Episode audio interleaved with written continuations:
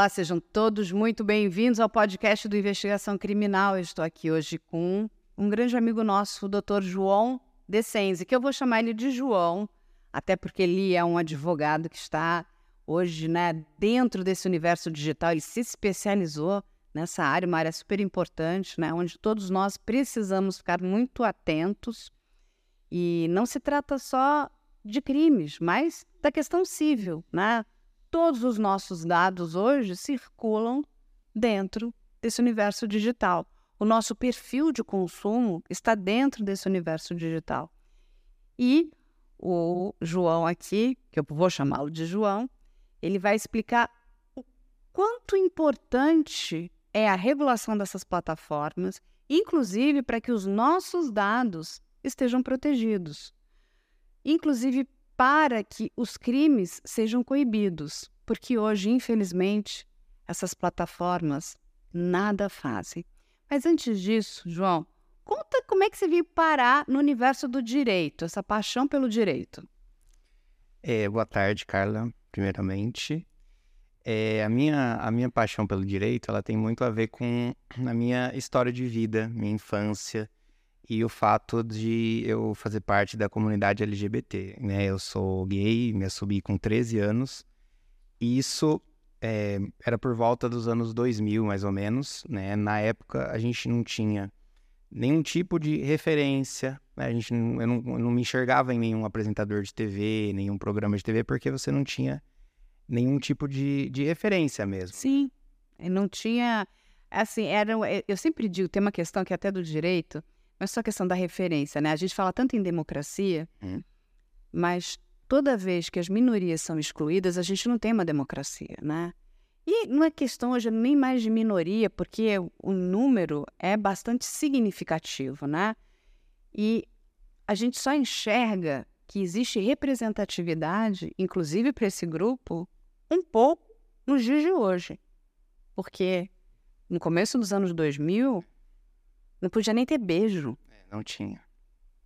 Como é que você, né, que se entende, né, que a sua orientação é essa, não, não tem referência? É, foi um processo difícil, mas isso tem tudo a ver com o fato de eu ter me tornado advogado, porque eu sofri muito, muita perseguição e eu me senti assim psicologicamente atacado e, e, e sem defesa. Eu falei, consigo me defender, as instituições não me defendem, ninguém me defende. Isso me, me, me fez, inclusive, abandonar os estudos ali pelo, na época, primeiro colegial, né? Não tinha nona série, né? Primeiro colegial ali, ensino médio. Eu abandonei, falei, não consigo mais, né? E aí eu comecei a me dedicar a estudar né, em casa, etc. Uh, estudei muito sobre programação, sobre computação, né? Hoje eu também sei programar, sei fazer é, pen test, né? Testes de penetração em redes, essas coisas de, de hacking. Ah, que legal! Então você também foi para essa área aí, para... Foi para a área de segurança também, né? De... Estudava, etc. Da área de segurança da informação. Isso. E aí uh, chegou um momento que, enfim, lá perto dos 18 anos, eu tinha que é, decidir o que, que eu seria da vida, né? Eu preciso escolher um, um, um ramo. Para onde você vai, é. né? Como eu gostava muito de tecnologia, eu cheguei a pensar, não, vou fazer uma engenharia da computação, vou fazer análise de sistemas, só que eu não conseguia me ver é, trabalhando nessa área. Eu não conseguia falar assim, ah, eu vou trabalhar nessa área. Não... Até porque as coisas que eu gostava no, no digital eram muito eu gostava de Linux, software livre, essas coisas, e a Microsoft dominava um pouco o mercado. Eu falei, vou me sentir com muita raiva com o pessoal, vou brigar muito. Então eu, eu comecei a, a pensar em outras áreas. Eu falei, nossa, eu podia me tornar advogado, né? Porque assim, gosto muito de política, ter a questão LGBT que eu queria militar sobre, queria defender pessoas que foram que são atacadas, são minorias, né? Resolvi, resolvi ir para esse, esse caminho, né? Então, por isso que eu digo que tem muito a ver, né? Que foi uma coisa que me deu um norte. Eu quero poder ter, ter eu quero ter o poder de acionar uhum. o judiciário e me defender ou defender pessoas, né? E aí eu vou pro direito, né? E eu, eu, eu pelos problemas que eu tive lá na minha cidade, né, de agressões, de muito bullying, muita homofobia, eu resolvi mudar de cidade para tipo recomeçar. Porque você é do interior de São Paulo, é isso? São Carlos, interior de São Paulo. Eu falei, eu quero mudar de cidade, quero mudar de áreas. Meu Deus, que E triste isso, né? É. Você precisa mudar da sua cidade. É, eu, eu, assim, era uma, é uma cidade relativamente pequena, então, assim, as pessoas se conhecem no mesmo círculo, né? E aí eu falei, vou mudar. E aí eu, eu fui num congresso de software livre lá, no, lá em Fortaleza, no Ceará. E eu me apaixonei pela cidade. Falei, nossa, quero muito vir pra cá. Eu conversei com meus pais e aí eles autorizaram, não, pode ir. Gente vai, vai, vai na fé, que a gente ajuda. E aí eu me mudei e comecei a fazer eh, direito, né, na Universidade de Fortaleza e a Unifor, né, Universidade de Fortaleza. E, e foi isso, né? E aí você ingressou e começou. Comecei, né? No começo eu queria seguir essa, essa, essa área de direitos LGBT. Não, quero... Quero ficar à frente disso. Mas você, você trabalha também com, né, nesse ramo. Não, não tanto. Eu, eu cheguei a ser eh, secretário-geral da comissão LGBT da OAB do Ceará, né? Formou-se uma comissão permanente lá. Isso em 2013, 2014. Cheguei a, a, a ser secretário dessa comissão, mas eh, em algum momento eu comecei a me encontrar mais na questão digital, né? E aí você resolve voltar para São Paulo. Isso, eu me formei, aí eu fiquei um tempo lá, mas eu também me fiquei um pouco chateado, vamos dizer assim, com o judiciário de lá que é muito lento. Falei, não, não dá para trabalhar aqui, o judiciário é muito lento. Aí eu resolvi voltar para São Paulo e aqui o judiciário, é, sim, Ele tá, enfim, ele é mais rápido mesmo. E a gente acha que é lento. Imagina então como é que não é em Fortaleza. Deve ser É, botar os só- pulsos. a verdade, o judiciário de São Paulo é um dos melhores do Brasil. É Aham. Você tem, por exemplo, uma quebra de sigilo que você faz lá no Ceará, ou até em outros, outros tribunais, seja Santa Catarina, alguma coisa em Minas Gerais, né? Você pede um tipo de liminar para quebrar sigilo, eles demoram 30, 60 dias para dar o primeiro despacho. Aqui em, aqui em São Paulo, às vezes no mesmo dia, no, no dia seguinte. Sim, então é muito mais sério. Um, um, dois dias você. E que, assim, para o mundo da internet, dois dias já é um. Muita coisa. Já é, assim, uma. É porque, assim, a gente destrói reputação em horas, né, Exato.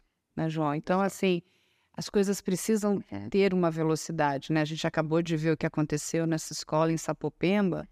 Foi uma questão de horas. Se a gente tivesse a informação necessária, essa menina poderia estar viva. Então, não dá para esperar 30 dias. Não, não dá. Nem, na verdade, nem dois dias. É, Exatamente. Ser rápido aqui em São Paulo ainda, pro mundo da internet, ainda é lento. É, eu tenho, por, por ter conhecimentos técnicos, eu tenho defendido, inclusive, que o judiciário tem alguns instrumentos de quebra de sigilo mais automatizados em, em conexão com o banco de dados das, das redes sociais, né? Discord, Facebook, Instagram, etc. Porque, veja, hoje um juiz para bloquear uma conta bancária, ele tem o Bacenjude. Ele dá um comando e bloqueia uma conta, um dinheiro numa conta. Só que a gente não tem isso na- no, no mundo digital, né? Você, os juízes pedem um ofício. Para você bloquear uma conta. É, não só bloquear, quebrar um sigilo, enfim, tem uma pessoa dizendo que vai cometer um massacre no Twitter. Pra você quebrar aquele sigilo, vai para decisão judicial, às vezes até para parecer do Ministério Público. Aí o juiz vai dar uma decisão, vai sair um ofício, você tem que entregar o ofício para para a rede social, a rede social vai eh, averiguar e, e Não, vai e- devolver. e Quando olha- cumpre? É, e olha o que a gente estava conversando aqui, né?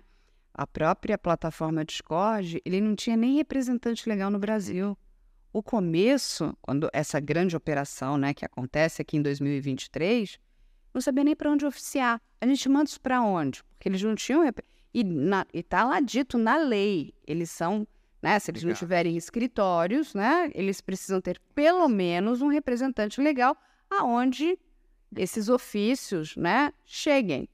Mas eles não têm. E, e eu, eu não sabia, que acho que é até interessante a gente passar para as pessoas, vamos pegar essas plataformas de encontro. O Grindr também não tem. Não tem. O Tinder tem? Tinder eu acredito que não. Gente, não, não tenho conhecimento, mas o, o Grindr eu já tive pessoas próximas a mim que já, já foram no encontro e, e foram agredidos, né? Porque às vezes tem pessoas homofóbicas que estão ali para tentar atrair, né? Uhum. Então, assim, eu defendo que a gente tenha uma ferramenta dessa, em que o juiz consiga dar um comando, em que pega ali pela URL, alguma coisa assim, e já vem o IP, já vem. É É, importantíssimo. em conexão com as operadoras, você já, em minutos, você já consegue derrubar uma conta, quebrar um sigilo. Isso é muito Isso, importante. isso é, é algo que a gente precisa. é, Mas o, o você, deixa eu te fazer uma pergunta, João. O judiciário entende essa importância? Porque assim, e o que, que a gente precisaria ter para que isso fosse implementado? A gente tem que mexer na lei. Então, na lei existente, isso precisa entrar como, sei lá, um adendo. O que, que a gente precisaria? Ou tem que ser criada uma nova lei? Com relação à sua primeira pergunta, que era qual mesmo? Se o, ju- o judiciário O tem judiciário entende isso? É, a importância disso, de ter esse, vamos dizer. Na verdade, não é um, sabe, é um, como se fosse essa ferramenta, porque na verdade é uma ferramenta. Sim, Do mesmo jeito que ela tem a ferramenta financeira, ó, vou lá, faço um bloqueio para que né, a pessoa que deve pague né, o judiciário, o seu credor. pelo, pelo que eu tenho visto na prática, conversado com juízes, assessores de juízes, no gabinete, enfim, o judiciário não, não entende o que está acontecendo hoje no mundo digital. Não tem a menor noção, não tem a menor ideia. As autoridades não têm nenhuma um, um por cento de noção do que está acontecendo, né? A gente está tendo uma, uma criação de novos tipos de relação, né? Tem pessoa namorando à distância, né? Tem medida protetiva hoje para, inclusive, pessoas que namoraram por, por Discord. Que é, o- que é o web namoro. é, né? web namoro, né? Com isso vem o web corno também. Então, assim, é, vem todas. Web corno é maravilhoso, É, não, então, com a né? tecnologia. Eu, esse é o web corno. Não, então. Adorei. Não, gente, olha onde é que a gente chegou. Então, com a tecnologia E você. não fazendo julgamento de valor, Não, porque eu acho que é assim, eu- é- é- talvez seja esse é o futuro, né? As pessoas vão se relacionar, que eu acho muito louco, porque a, a, a questão do físico é muito importante, né? Você vive naquele universo, aquele universo é um mundo paralelo. Web corno vai ficar. É, então, mas é justamente, eu falei, brinquei com web corno, mas é, é para quê? Para explicar que ah, com as tecnologias, novas relações, novos tipos de relação social vão surgindo, né? Como eu brinquei com web corno, mas web namoro é uma consequência disso, né? E não só isso, os crimes vão mudando, né? A forma que as pessoas cometem, o tipo de perfil do criminoso. Hoje a gente tá vendo pessoas com 13 anos aterrorizando Tem web sócio também, o né? web sócio. Porque a pessoa, quando ela monta aquele servidor, né? Uhum. as pessoas aqui, que é o que eles chamam de panelas, Hum. né? Mas são servidores, eles têm lá cargos. Você é meu sócio, você é meu ADM, nós criamos. Então, eles são web sócios. É. Que, no fundo, todo mundo quer, né? Vamos dizer, quer ter uma posição lá dentro, mas não quer. Ele, ele quer o bônus, ele não quer o ônus. Ele não quer as implicações jurídicas que aquela posição vai trazer para ele. Ele falou, mas tu não é sócio do cara? Tu não é web sócio na panela? É isso. E, e, assim, por isso que você me pergunta, é, o judiciário está a par dessa, dessa situação? Não está, eles não têm 1% de noção do que está acontecendo. É, eu tenho muita dificuldade é, de sempre que eu vou fazer algum peticionamento, algum processo, eu tenho todo um cuidado de explicar direitinho para o juiz as terminologias, tenho cuidado de despachar, ou às vezes com, com o juiz mesmo, ou com o assessor de, de gabinete, para explicar, ó, isso aqui funciona assim, às vezes terminologias, né, Chan, essas coisas, Deep Web, eh, são coisas que o judiciário não está a par do que está acontecendo. Você imagina o coitado do juiz, né? Você tem que falar para ele, não, isso aqui é um shanner, É, é um tiktoker. É, E o que, que é isso, né? A própria terminologia, né, SMT, como é que eu explico para o juiz? SMT é uma pessoa que não se mata, né? É. É que nem CP, né? É, CP. Café pilão. Exato. Então, assim, como é que eu explico para o juiz é, o que, que é, que é, ah, SMT, é, assim, é, você precisa ter essa, essa explicação, mas os juízes, os juízes não estão a par. Eu acho que É, é- é, a gente vai precisar, é, na verdade, reestruturar muitas coisas. E, assim, como o crime ele está acontecendo, Uhum. eu acho que o legislativo tem que se apressar. Eu sei que é difícil, eu sei que é árduo, né? Eu digo, estava conversando aqui com o João, eu estou há oito meses, virei já uma expert em Discord. Meio a contragosto, mas como faz parte da minha profissão, né? A gente trabalha com jornalismo investigativo, não tem como. Não, se eu não entender, não consigo nem apurar para saber se aquilo é verdade. Eu não consigo você né, separar o joio do trigo. Porque é, é um outro mundo. Tem dias que você chega extremamente cansado. E aí a, a segunda, a, isso aí entra na segunda questão, né, que você também perguntou, sobre como que a gente cria ferramentas para que o judiciário se, se aprimore, né? Seria uma mudança legislativa. Para ajudar as vítimas. É, no caso, é, a, a, gente poderia ter um tipo de parceria, igual tem com o Bacen Júri, Banco Central, né? A gente, a gente poderia ter parcerias com as, as, as, as operadoras de aplicativo, operadoras de conexão, né? Provedores de aplicativo. E a gente conseguiria ter alguns instrumentos para facilitar é, essa questão, mas eu, eu, eu, acredito que pode ser que se entenda que isso viola de alguma forma a LGPD, etc. Mas enfim. É, mas não mais, de mais a mais, assim, a gente poderia ter uma mudança legislativa, sim, que aí não, não traz dúvida nenhuma de que a gente precisaria desse, de, desse tipo de ferramenta para quebrar sigilo, né? Para cumprir. É porque, assim, hoje, o que, que acontece? Alguém comete um crime ou xinga você na internet, enfim, alguma coisa assim, você quer descobrir quem é.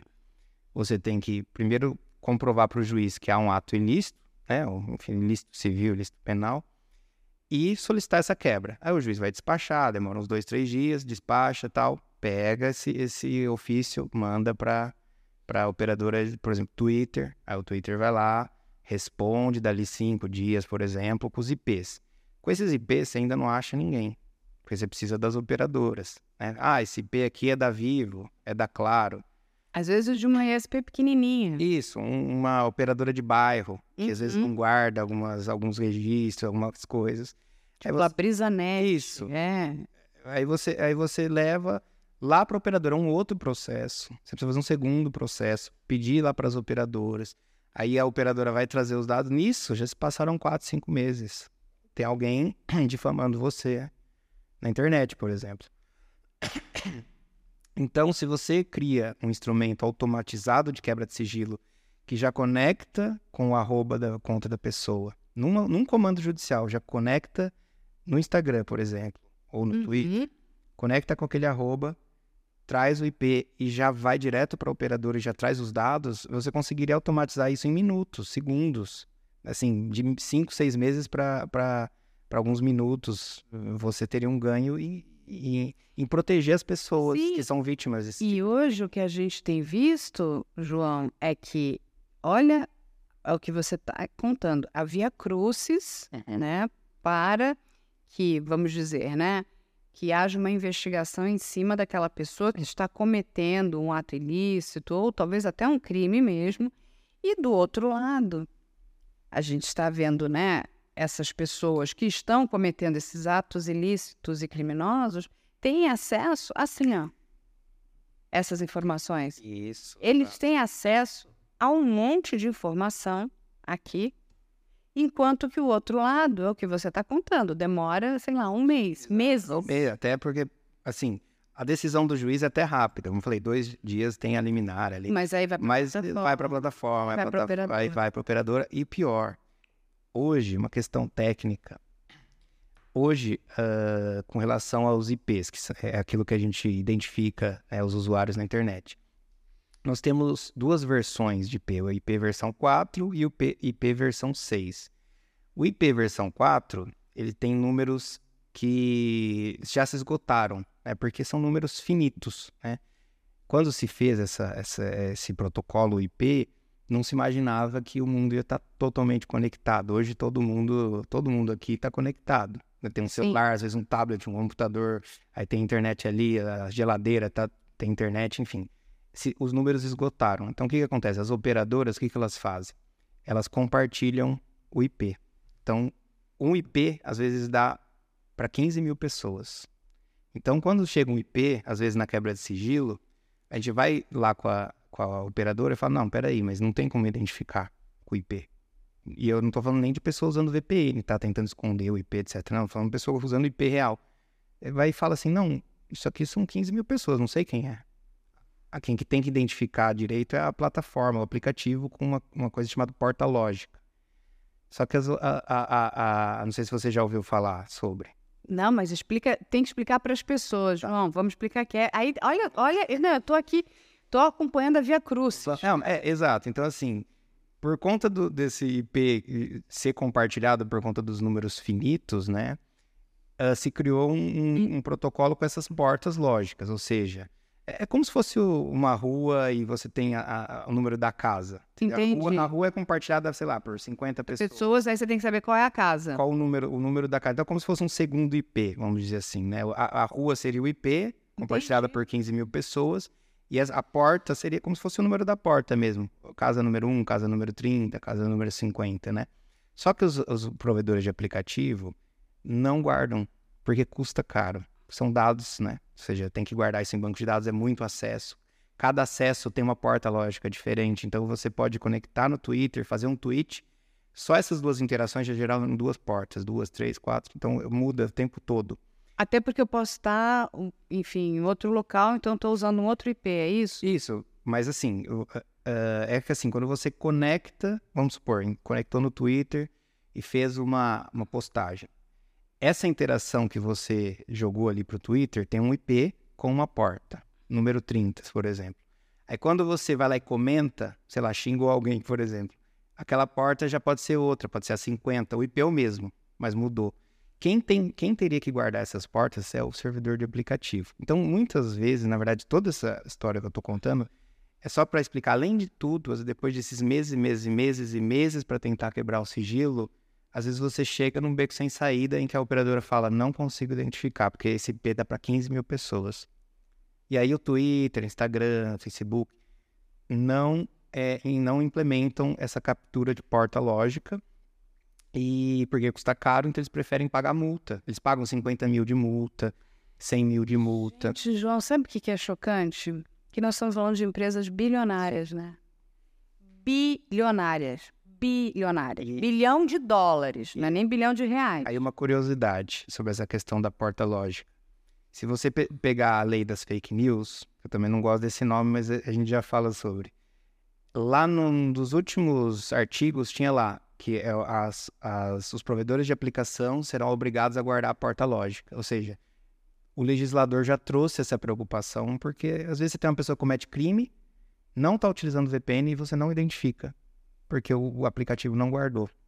é um absurdo. Não guardou esse, esse detalhe, esse, esse, essa e, informação. E é muito importante a gente falar da questão né, dessa, desse projeto de lei, que uhum. recebeu o nome de batismo errado, né? É, projeto de lei das fake news. Ele também engloba fake news, mas não é só fake news. Até porque fake news é um câncer, também precisa ser combatido. combatido. É que eu entendo que notícia falsa não tem nada a ver também com liberdade de expressão. Uh, e é um, mas é uma lei que trata da regulamentação das plataformas de comunicação, de todas elas, de hoje de empresas bilionárias. Então é uma quebra de né, braços muito grande. Mas o que mais me deixa estarrecida é que nós não estamos falando de liberdade de expressão e tampouco de notícia falsa, nós estamos falando de crimes e assim, e de, a, é, e a gente acabou de assistir uma, né, uma preparação de um crime doloso contra a vida dentro da plataforma Discord. O que, que essa plataforma fez? Nada. João não fez nada.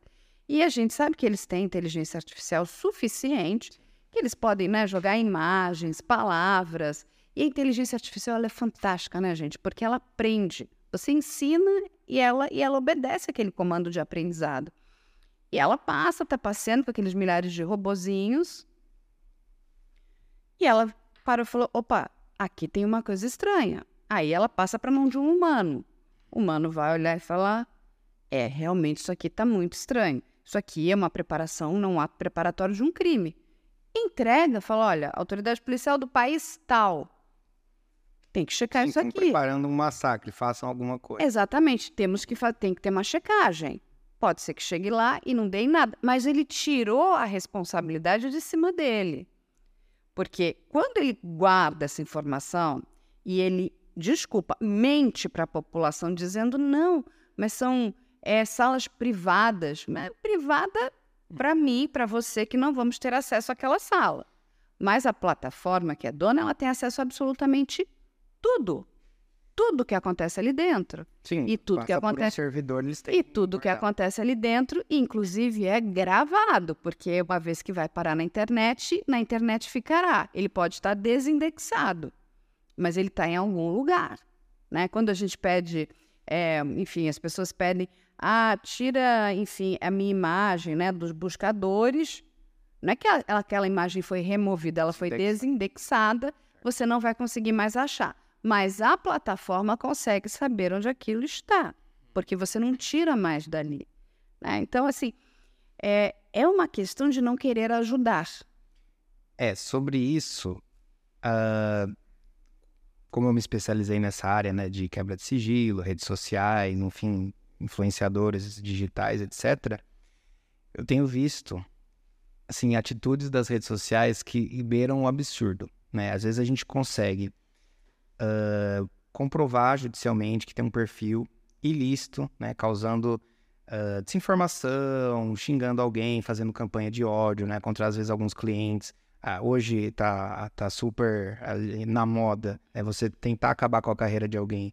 Você vai lá e fala que a pessoa é pedófila, por exemplo. Isso Para criar um cancelamento. isso está ligado até. é, então, eu tenho clientes que às vezes são bombardeados por questões políticas, por exemplo, ah, que são acusados, por exemplo, de pe- pedófilo, nazista, enfim, para tentar buscar algum tipo de o cancelamento, ou até às vezes nem o objetivo nem é cancelar, porque ninguém vai acreditar em, em, em acusações assim ao vento. Mas o objetivo é engajar, né? engajar, obter engajamento, obter like, obter lucro, né? Que o ódio engaja muito bem. E aí, o que que acontece? É o Schadenfreude, né? É, não sei o que significa isso, Mas mas, eu- você falou, é. Não. É o seguinte, é que é, o Schadenfreude é- é uma palavra alemã E o que ela quer dizer é o seguinte: quando uma. Ele é muito usado em jogos de futebol, que as pessoas não vão lá para verem o seu time ganhar. Elas querem ver o seu time perder. Perfeito. Não, entendeu? Assim, eu não quero ver o meu time ganhar. Eu quero ver o seu perder. É, é- meu desejo é esse. Eu quero. Entendeu? Eu vou ficar feliz de destruir. Não é que o meu ganhe. É uma loucura isso. É uma, é um, é é uma questão, inclusive, para ser mais estudada ainda, né? É o, porque passa na questão de saúde mental. O, teu- o meu desejo não é, ah, eu não quero que meu time ganhe, mas eu quero que o seu time perca. Então, e isso vai na lógica das redes sociais, é, de estar engajado, etc. Só que quem ganha com isso não é só o usuário, a rede social ganha muito. E aí, essa, o que eu estava falando lá sobre atitudes absurdas das plataformas que eu tenho visto na minha carreira.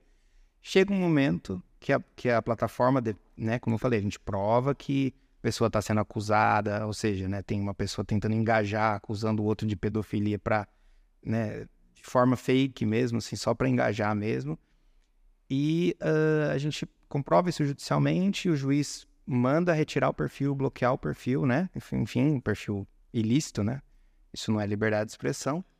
E aí a plataforma entra no processo e fala assim: não vou cumprir. Né? Não, Por que que não vai? não, não vou, porque é contra a liberdade de expressão. Ah, não, porque aí a gente tem que trazer, vou trazer aqui de volta para a mesa aqui com o João. O vale não é do silício, é o vale do ilícito. Vale do ilícito. Porque é isso. Então é o vale do ilícito. Se você não. Gente, crime é crime, não é? O crime no mundo real vale é igual para o mundo digital. Então, o que, que as pessoas tentam fazer? Não, não, aqui no digital é diferente. Diferente aonde? Se eu estou destruindo a reputação de uma pessoa, não é? Ou tentando. criando é, atos preparatórios, né, para um, sabe, para um, para um homicídio, né? Tô fazendo estupro virtual. Isso é liberdade de expressão aonde? É, para as plataformas é. Por incrível que pareça. E eles falam isso abertamente nos processos. Nós não vamos cumprir, não é, isso, essa decisão viola. Tem diversos, diversos processos desse tipo que a plataforma fala, não vou cumprir a A decisão. gente precisa mostrar isso para as pessoas, vou porque pagar a multa. o público não tem noção disso. É lógico, eles. Imagina, o que, que é 50 mil reais para uma plataforma que vale alguns bilhões de dólares? Não é nada, né, gente? Que nem a gente fala assim, quanto que é? 50 centavos? Paga aí, dá, dá 50 centavos para aquele chato, não é isso? e ninguém vai se meter aqui dentro do meu universo. É um absurdo. Isso é um absurdo. Então, porque eu enxergo da seguinte forma: porque se todo conteúdo ilícito o judiciário retirar, a plataforma não se sustenta mais, porque o que sustenta a plataforma é o ódio, né? Hoje, quem entendeu muito bem isso é a extrema-direita, né? Que tem trabalhado conteúdo odioso para engajar, né? Hoje a gente tem uh, no Brasil deputados. Ixi. É, um dos, um, dos, um dos deputados mais votados do país fez campanha perseguindo, inclusive, pessoas trans em banheiro, pessoas menores de idade, né? Filmando, jogando na rede, porque isso engaja muito. Não, eu lembro, colocando peruca, né? Exato. Fazendo aquele monte de. É, é... Como é que. É assim, né, gente? O, o, Brasil é um país, desculpa, às vezes ridículo. Eu não sei nem como aquela pessoa está lá. Hum. Mas ela está, né? Ela recebeu votos. Mas nitidamente, com todo respeito, é uma pessoa despreparada. É porque, assim, de novo. Não tem seriedade colocar uma peruca e. Não, toda vez que você exclui as minorias, nós não temos uma, demo, uma democracia. A gente precisa incluir todo mundo. Sabe? A gente vai viver sempre nessa coisa do ódio. Qual é o problema do outro ser diferente? Eu não consigo entender por que essa fixação com que cada um faz dentro do quarto. Uhum. Não é problema meu, o problema é seu. Você está feliz? tá fazendo mal para ninguém. Exatamente, são, são pessoas adultas. É consensual? O que, que a gente tem que uhum. se meter? Não diz respeito a ninguém, mas tem pessoas que Entendeu? acabam perseguindo. Pessoas, né? Essas pessoas, na verdade, elas têm problema com a própria sexualidade, né? Então, assim, é uma, é uma, é uma questão, para mim, também, de novo, esbarra na questão de saúde mental. Sim, sim. Assim, porque, gente, com quem você vai namorar né? Não pode o quê? Não pode pegar criança, né? De jeito nenhum, menor de 14 anos, jamais. Acima tem que ter um consentimento, tem, aí tem várias questões da lei, né? Agora, maior de 18 anos, gente, pelo amor de Deus, quer namorar homem, mulher, que se quiser estar tá namorando duas pessoas e for consentido, quem somos nós para dizermos que isso está certo ou errado? Exato, só que há pessoas que enxergam isso como errado e utilizam isso para engajar nas redes. Então, assim, eh, as redes acabam engajando esse tipo de conteúdo porque traz mais lucro, traz mais monetização, e aí é isso que explica, pelo menos a minha hipótese, né, de que as redes não cumprem esse tipo de decisão porque mas ao mesmo... tirar conteúdo de ódio desmonetiza, tira dinheiro da plataforma. Sim, mas ao mesmo tempo traz mais violência. Sim. Claro, tem traz, consequências. Claro. Traz muita violência. E uma coisa que é. E, e onde tem né, uma violência extrema, o que quem perde? A própria economia do país. Então, nós todos temos que lutar contra a violência, porque isso nos afeta direta e indiretamente. De alguma forma, aquela violência que está sendo cometida com uma pessoa que eu nem conheço está me afetando indiretamente. É isso que as pessoas precisam parar para entender. Esse nível de violência. Quando a gente está falando aqui, a gente vai voltar né, para esse universo até do Discord, que o João conhece muito. A, a gente está falando de pessoas muito jovens que estão sendo dessensibilizadas. A violência passou a ser uma coisa banal. Meninas entendem violência como afeto, então elas só conhecem afeto através de violência. Só que essas meninas vão ser futuras mulheres que vão procurar homens abusivos. Esses rapazes, por sua vez, vão crescer, né? Daqui a pouco é diretor de empresa. Você imagina a cabeça desse cidadão. Se já hoje não é boa, você imagina né, com, com gasolina, as, né? As redes estão criando, de fato, é, pessoas doentes, doentes. Acho que a gente vai ter uma sociedade daqui para frente muito doente. A gente precisa lutar contra isso. É, eu, eu, eu, eu luto do meu jeito. Não, agora Mas... você agora não, agora você tem que você não tem noção. Doutor João, dá, sabe, do reforço que você está ganhando aqui. Não, sim, eu, eu, eu, eu luto do meu jeito e, e a oportunidade de falar aqui é uma oportunidade de levar para as pessoas que não têm, não têm conhecimento de como as plataformas têm agido né, em processos, em, em, questões sérias, em questões que a gente aponta que está acontecendo um crime e a plataforma fala, eu vou peitar o judiciário. Como que a gente chegou num ponto em que uma plataforma decide se vai cumprir ou não uma decisão judicial, fala, ah, não vou cumprir. Ela decide, porque ela tem bilhões e bilhões de poder econômico para dizer se vai ou não, não cumprir. E, e, no fundo também ficam blefando, né? Tipo, não, nós vamos sair do Brasil. Sai, Isso. quero ver sair, quero ver. Com, com o tamanho da nossa população, mas sai nunca. Eles precisam da gente. Chegam a fazer esse tipo de ameaça. Fazer esse tipo de ameaça. Nós somos muito interessantes. Primeiro, porque o brasileiro consome muita tecnologia, né? Depois, porque nós somos um público consumidor gigante. Não vai sair mais nem a pau juvenal. Desculpa, não sai. Eu, olha, eu dou minha cara a tapa. Eu adoraria ver uma plataforma indo embora. Tipo assim, não eu vou embora porque estão me obrigando a fazer coisa que eu não gosto. Vai nada. Ele vai se enquadrar muito a contragosto, mas ele vai se enquadrar. E ele vai ficar. Porque, de novo, hoje, aquilo que é mais valioso são os nossos dados. Uhum. Mas não é o nosso dado, nosso CPF, nada disso. Perfil. Perfil de consumo. Perfil de consumo. Outro dia, né, na minha casa agora a gente tem um cachorrinho pequenininho. O meu Instagram é só cachorro, pequenininho. É impressionante. Falei, mas como é que ele sabe que eu tenho um cachorrinho pequenininho em casa? Você entende? É uma loucura claro. isso. Isso, inclusive, tem que ser o objeto de debate no Brasil para regulamentação, né?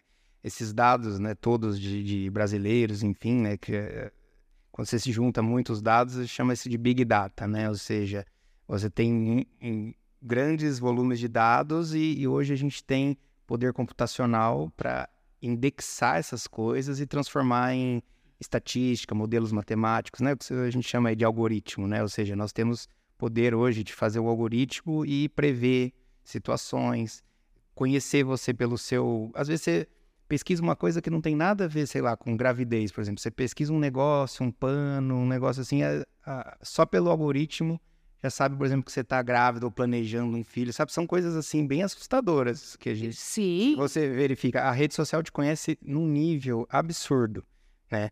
E, e, e a, a, gente esbarra num, numa questão aí, que é a própria, a própria liberdade do ser humano, porque hoje o que aparece pra gente é aquilo que a rede social quer, aquilo que está dentro do seu perfil, do grupo. A gente já vê. Ele né? faz um recorte. Isso. Né? A gente já vê hoje em dia manipulação em, em eleições, né? Ou, ou, tem até aquele filme Brexit, né? Que retrata uh, muito bem isso. Exato, retrata muito bem que você consegue, com, através do ódio, inclusive, manipular uma, uma, uma, uma eleição com base em, em, em ads, né? Enfim, propaganda eh, para um perfil específico, né? Faz, dar um viés de confirmação para aquelas pessoas, aquilo que elas querem ouvir, estão procurando, né? As pessoas se sentirem parte de um grupo. É, o ódio une mais que qualquer coisa, né? Então, assim, é, essa questão de, de, de, dos dados, enfim, são, são também essenciais a gente debater essa regulamentação, a gente... o Brasil está muito longe disso. Eu também, eu concordo 100%, enquanto a gente fica discutindo uma discussão ali, é, desculpa, eu acho completamente sem sentido. Ai, é, o que, que é verdade, o que, que é mentira? Eu falei, pelo amor de Deus, sabe, é, é, eles estão se enganando não é? A gente está falando de coisas muito mais sérias. O que aconteceu, João, na, na segunda-feira, né? Naquela segunda-feira, daquele mês de outubro, aonde uma menina, uma adolescente, foi morta a tiros. E tudo aquilo foi preparado dentro de uma plataforma de comunicação que é a Discord. Eu digo, o Discord tem o sangue nas Sim. mãos dessa menina. E o engraçado é que, ó, veja só, eles dizem, né, eles alegam que não tem como, enfim, saber. Mas veja só, a gente está falando de big data, de dados indexados por modelos matemáticos, ou seja, as redes sociais têm como prever até se você está pensando em gravidez, por exemplo, ou padrões políticos. Como que eles não têm condições de, de, de detectar ah, comportamento agressivo? Hoje uma inteligência artificial consegue ver uma fotografia e descrever é, é, assim, com exatidão. Eu tenho feito alguns testes com o chat GPT, né? Por exemplo, hoje agora ele trabalha com imagens, você dá uma imagem e fala, ah, é uma pessoa numa faixa de pedestres, fala, ah, existe essa, sei lá, essa imagem lembra alguma coisa, assim, fala, ah, lembra a capa do álbum do Beatles, sabe? Então, assim, é de uma, é de uma precisão. É, porque ela aprende. Exato. Então, ela tem com, conseguir falar, ó, isso aqui é um, um gato que está sendo mutilado, é enfim, é uma, uma mulher é, se despindo, são palavras é, sendo proferidas de cunho agressivo, é, tem como, entendeu? Lógico que tem. Só que eles estão investindo no, no, na, no algoritmo para vender, né? É lógico. Perfil. Porque, inclusive. Não de segurança. E, e, inclusive, João, eles vendem, inclusive, o perfil de consumo de violência. Isso que é muito triste. Porque enquanto tá vendendo teu perfil de consumo, sei lá, se você vai comer banana, abacate, abacaxi, tá tudo bem. Se você gosta do cachorro A, se você prefere cachorro ou gato, então, logo se ela tem cachorro, vamos mostrar todas as né, lojas de ração de cachorro. Ah, não, é uma pessoa que gosta de viajar, então vamos colocar muitas coisas de viagem. Tá tudo certo. Eu até eu, eu vou até aceitar. Perfeito. Agora, crime não. Crime não vou aceitar. Mas é o que dá dinheiro para as plataformas. É o que é o que engaja, é o que dá dinheiro. Isso isso é triste porque é o que é, é a economia do, do, ódio, né? O marketing do ódio. É, Você sabe de fato. Eu fui fui não e sou ainda, né? Uma das pessoas que veio é, fazendo o Discord no Brasil carregar uma via crucis, né? Porque eu tô na minha empreitada, eles podem ser bilionários, mas assim, aqui não. Eles não vão continuar ignorando que esses jovens estão cometendo crimes e tem pessoas que estão sofrendo. A gente não tinha nem o escritório de representação legal. Era um absurdo. Eu, assim, eu importunei, infernizei, falava assim: como é que a gente não tem? Conversava com um delegado, com o secretário de segurança, com o Ministério Público. Falei, isso é um absurdo, isso é um desrespeito. É, é um desrespeito. Aí contrataram. Agora eles têm, gente, um escritório, né, de representação legal, para que esses ofícios cheguem, que eles respondam, né? A minha história com, com o Discord, ela, assim, pessoalmente começa em 2016. Eu criei uma, uma conta bem no começo, uma das primeiras. E sempre gostei muito da plataforma, porque ela é boa, de fato, assim, tecnicamente falando, assim, o cancelamento de ruído, enfim, da conexão, tudo muito bom lá, né? Agora, uh, lá para por volta de 2020, 2021. No meio da pandemia. No meio da pandemia. Todo mundo enfiado lá. Todo mundo enfiado nos quartos, todo mundo. E todo eu, mundo, a gente não podia sair.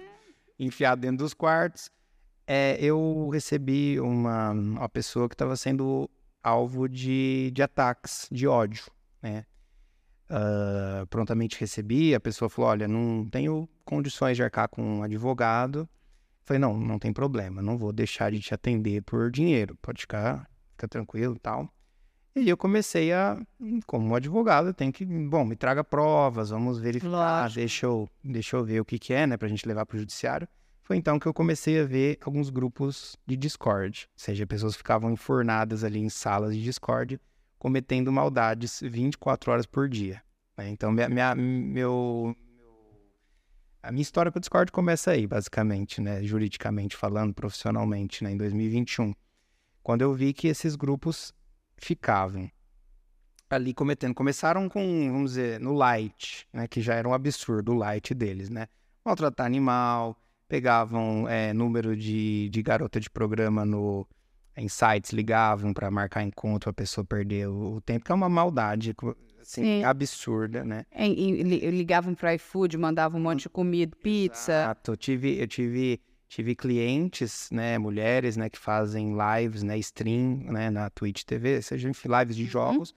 que eram atacadas, né? As pessoas falam, ó, mulher não pode fazer live, o lugar de mulher não é na internet. Então, o que que eles faziam? Descobriam os dados dela, endereço, e começavam a mandar iFood insistentemente para casa para fazer terror psicológico, né, etc.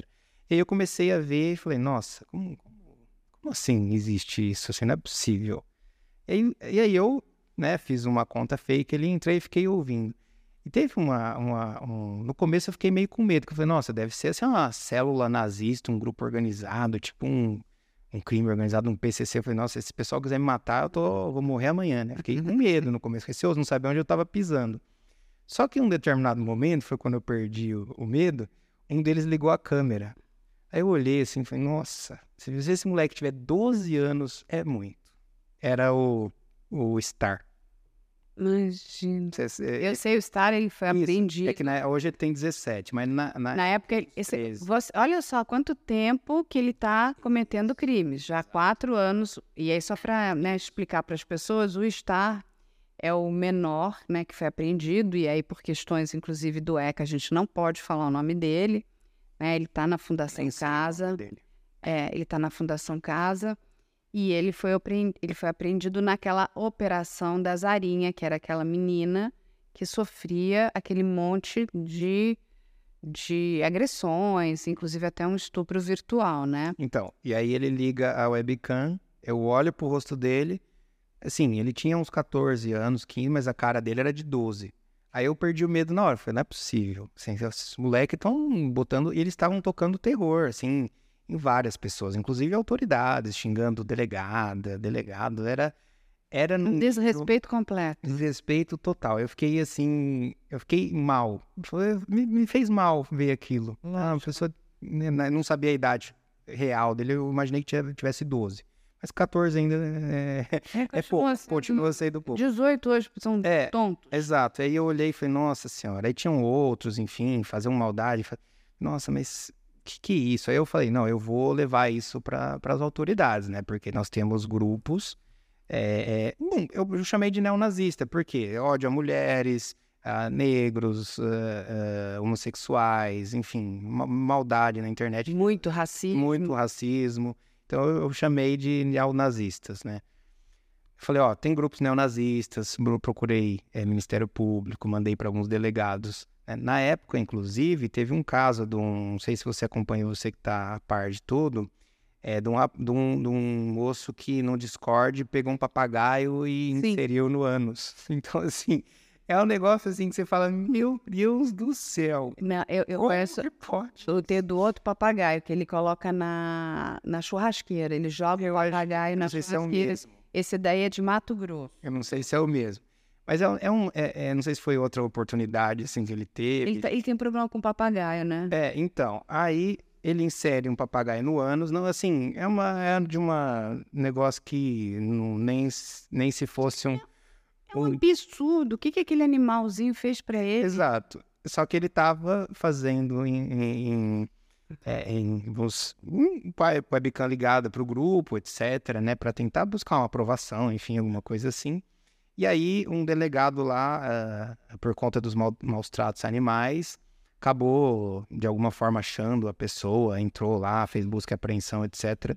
Aí, na época, eu fui atrás do Instagram desse delegado, falei: Ó, entre em contato comigo que eu tenho mais informações, porque eu queria explicar para as autoridades que aquilo não era algo pontual. Era algo recorrente. Era algo recorrente de grupos de sempre das mesmas pessoas. Tinha nome, CPF, RG, as pessoas tinham. Eram pessoas específicas, não era assim aleatório. Ah, resolvi maltratar um animal. Não, era um negócio muito específico. E aí o delegado na época visualizou, não respondeu. Eu, ah, quer saber? Aí Eu apaguei a mensagem falei, "Tá, tô nem aí também, né? Fiquei bravo, fiquei muito bravo. Falei, "Pô, Não, mas é pra ficar muito bravo, né? Que... Mas o que, sabe o que, que acontece, eh, João? É que eu acho que a gente vai ter que ainda avançar muito. Eles já estão, talvez, eh, algum tempo na nossa frente. Eu digo, né? Esses criminosos, esses agressores, mas a gente vai ter que avançar muito. A gente precisa, inclusive, ajudar a nossa polícia, né? A nossa polícia, quando eu digo da federação inteira, né? Do Brasil inteiro Então, mas eu, eu, a prepará-los tecnologicamente. Eu tentei eh, dar uma coisa muito valiosa, que era informação. Falou, Então, mas você sabe que é que eu- o que eu acho que acontece é que foi aquela questão. Ah, achou que isso aqui era só pontual. Eu só, só tem uma maneira da gente vencer essa guerra. É se todos nós nos unirmos. Imprensa, área de segurança, área jurídica, área da psicologia. Se nós todos nos unirmos, a gente, inclusive a própria sociedade, né? Porque eu lembro que quando eu falei, ah, quando eu vi o vídeo daquela mocinha, eu falei, ah, não, isso não vai ficar desse jeito.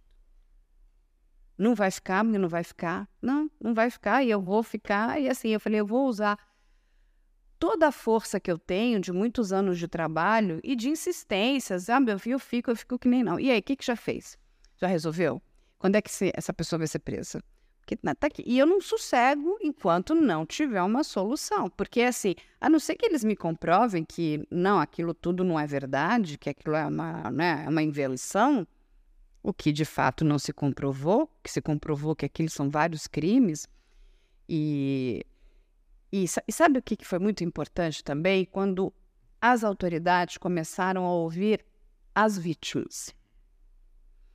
Porque, assim, quando você ouve que é uma criança que está sendo vítima de verdadeiros horrores e atrocidades, não tem como você. Aquilo mexe. Se você tem empatia, o teu coração. Você pode não ter filhos, é, enfim, seus filhos podem estar criados. E nesse, as minhas filhas são mulheres adultas e tudo, mas assim, é impossível eu não ter empatia por essas meninas, entende? Por essas pessoas que estão sofrendo essas agressões. Falei, isso é horrível, é horrível, é horrível. Eu fiquei aterrorizado quando eu vi. Não, e ao mesmo tempo, uma outra coisa que é muito preocupante são esses agressores também dentro desse universo, aonde muitas vezes os pais não sabem. Eu conversei com muito pai de vítima, pai e mãe. Conversei com pai e mãe de agressor também. As histórias são tristíssimas. Quando você escuta aquela mãe que não tem a menor ideia do que o filho está fazendo. Dentro de é, casa. Exatamente, é desesperador. Ela, ela, assim, mas falei, Carla, eu falei, desculpa, pode ser complicado, mas ele é seu filho. Pior ainda, ele está preso. Então você tem que entender o que ele está fazendo. E se você resolveu ter filhos, precisa orientá-los. Educar é muito difícil. Educar não é ser amigo, legalzão, só não educar é mostrar o seguinte: isso aqui é errado. É. E por que, que é errado? Seu filho não está entendendo que aquilo é errado, então seu filho precisa de uma intervenção. Seja ela psicológica, seja qualquer. Ele precisa de uma intervenção. Se ele não consegue entender a diferença de um crime, um crime grave, fazer uma menina se mutilar, sabe? Você matar um animal, você expor fotos de pessoas, sabe, em situações vexatórias. Você não pode fazer isso. Você ligar para o pai de uma vítima e fazer piada, sabe, com ele, isso é desumano. Isso, sabe, isso aqui é uma coisa. João, é... são humano, humanos podres. E são muitos, ao que você falou, eles vão se atraindo daqui, dali, dali. Como é que a gente muda tudo isso? Como é que a gente muda essa realidade? Sabe? A plataforma está ganhando muito dinheiro. Muito. Então é o seguinte: é, pobre ou rico, todo mundo vai para o mesmo lugar. Né? Ninguém fica aqui para semente. É isso mesmo que você quer deixar como legado? Você pode. Você precisa de todo esse dinheiro? É só dinheiro? É só isso. Que parece é que para essas plataformas só Você... dinheiro conta. É, não, entendeu? É só isso. É a só o dinheiro. A segurança, o futuro. Então, eu acho que a gente tem que dar muitos passos para trás. É, sabe? Eu acho que essas pessoas, né, de fato, os criadores dessas plataformas, que são pessoas geniais, né, que tiveram ideias brilhantes. Sim, sim, como eu falei. São ferramentas é, interessantes. Precisam ver tudo isso. Não, sabe, não, é, não adianta ficar olhando para o céu. O problema está aqui embaixo. Olha aqui, senta aqui do meu lado que eu vou te mostrar. Eu tenho feito isso agora com um, um, parlamentares. Eu falei, não, senta aqui do lado da Carla. Agora vamos olhar aqui, olha só, olha só. Esse, esse, né? Esse arsenal de horror. É olha como é que as pessoas falam, como é que elas se tratam. E eu não estou te dizendo, eu não estou pegando informação que é sigilosa nem nada. Informação que está no Twitter, que está no Instagram, que está no TikTok, que está lá, ó. Que essas pessoas postam também. Postam. Papel, né? E esses posts não são nem derrubados. Essas contas não são derrubadas. É a liberdade de expressão. É, você olha ali uma menina que a gente sabe que tem 13 anos, vendo o que existe de pior em termos de pornografia. Eu sou uma mulher adulta, cabeça aberta em todos os sentidos. Cara, quando eu, eu entendi o que aquela menina via no Twitter, eu fiquei assim: não pode ser. Não, não pode ser. E tá lá, tá disponível. Não é que é algo que está guardado no servidor, num drive. Não, está na plataforma.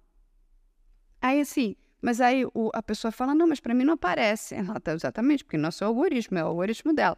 senta aqui que a gente vai te mostrar o que, que ela está vendo. É isso que ela está vendo. É um desrespeito com o Estatuto da Criança e do Adolescente. Está dito lá o quanto nós temos que proteger.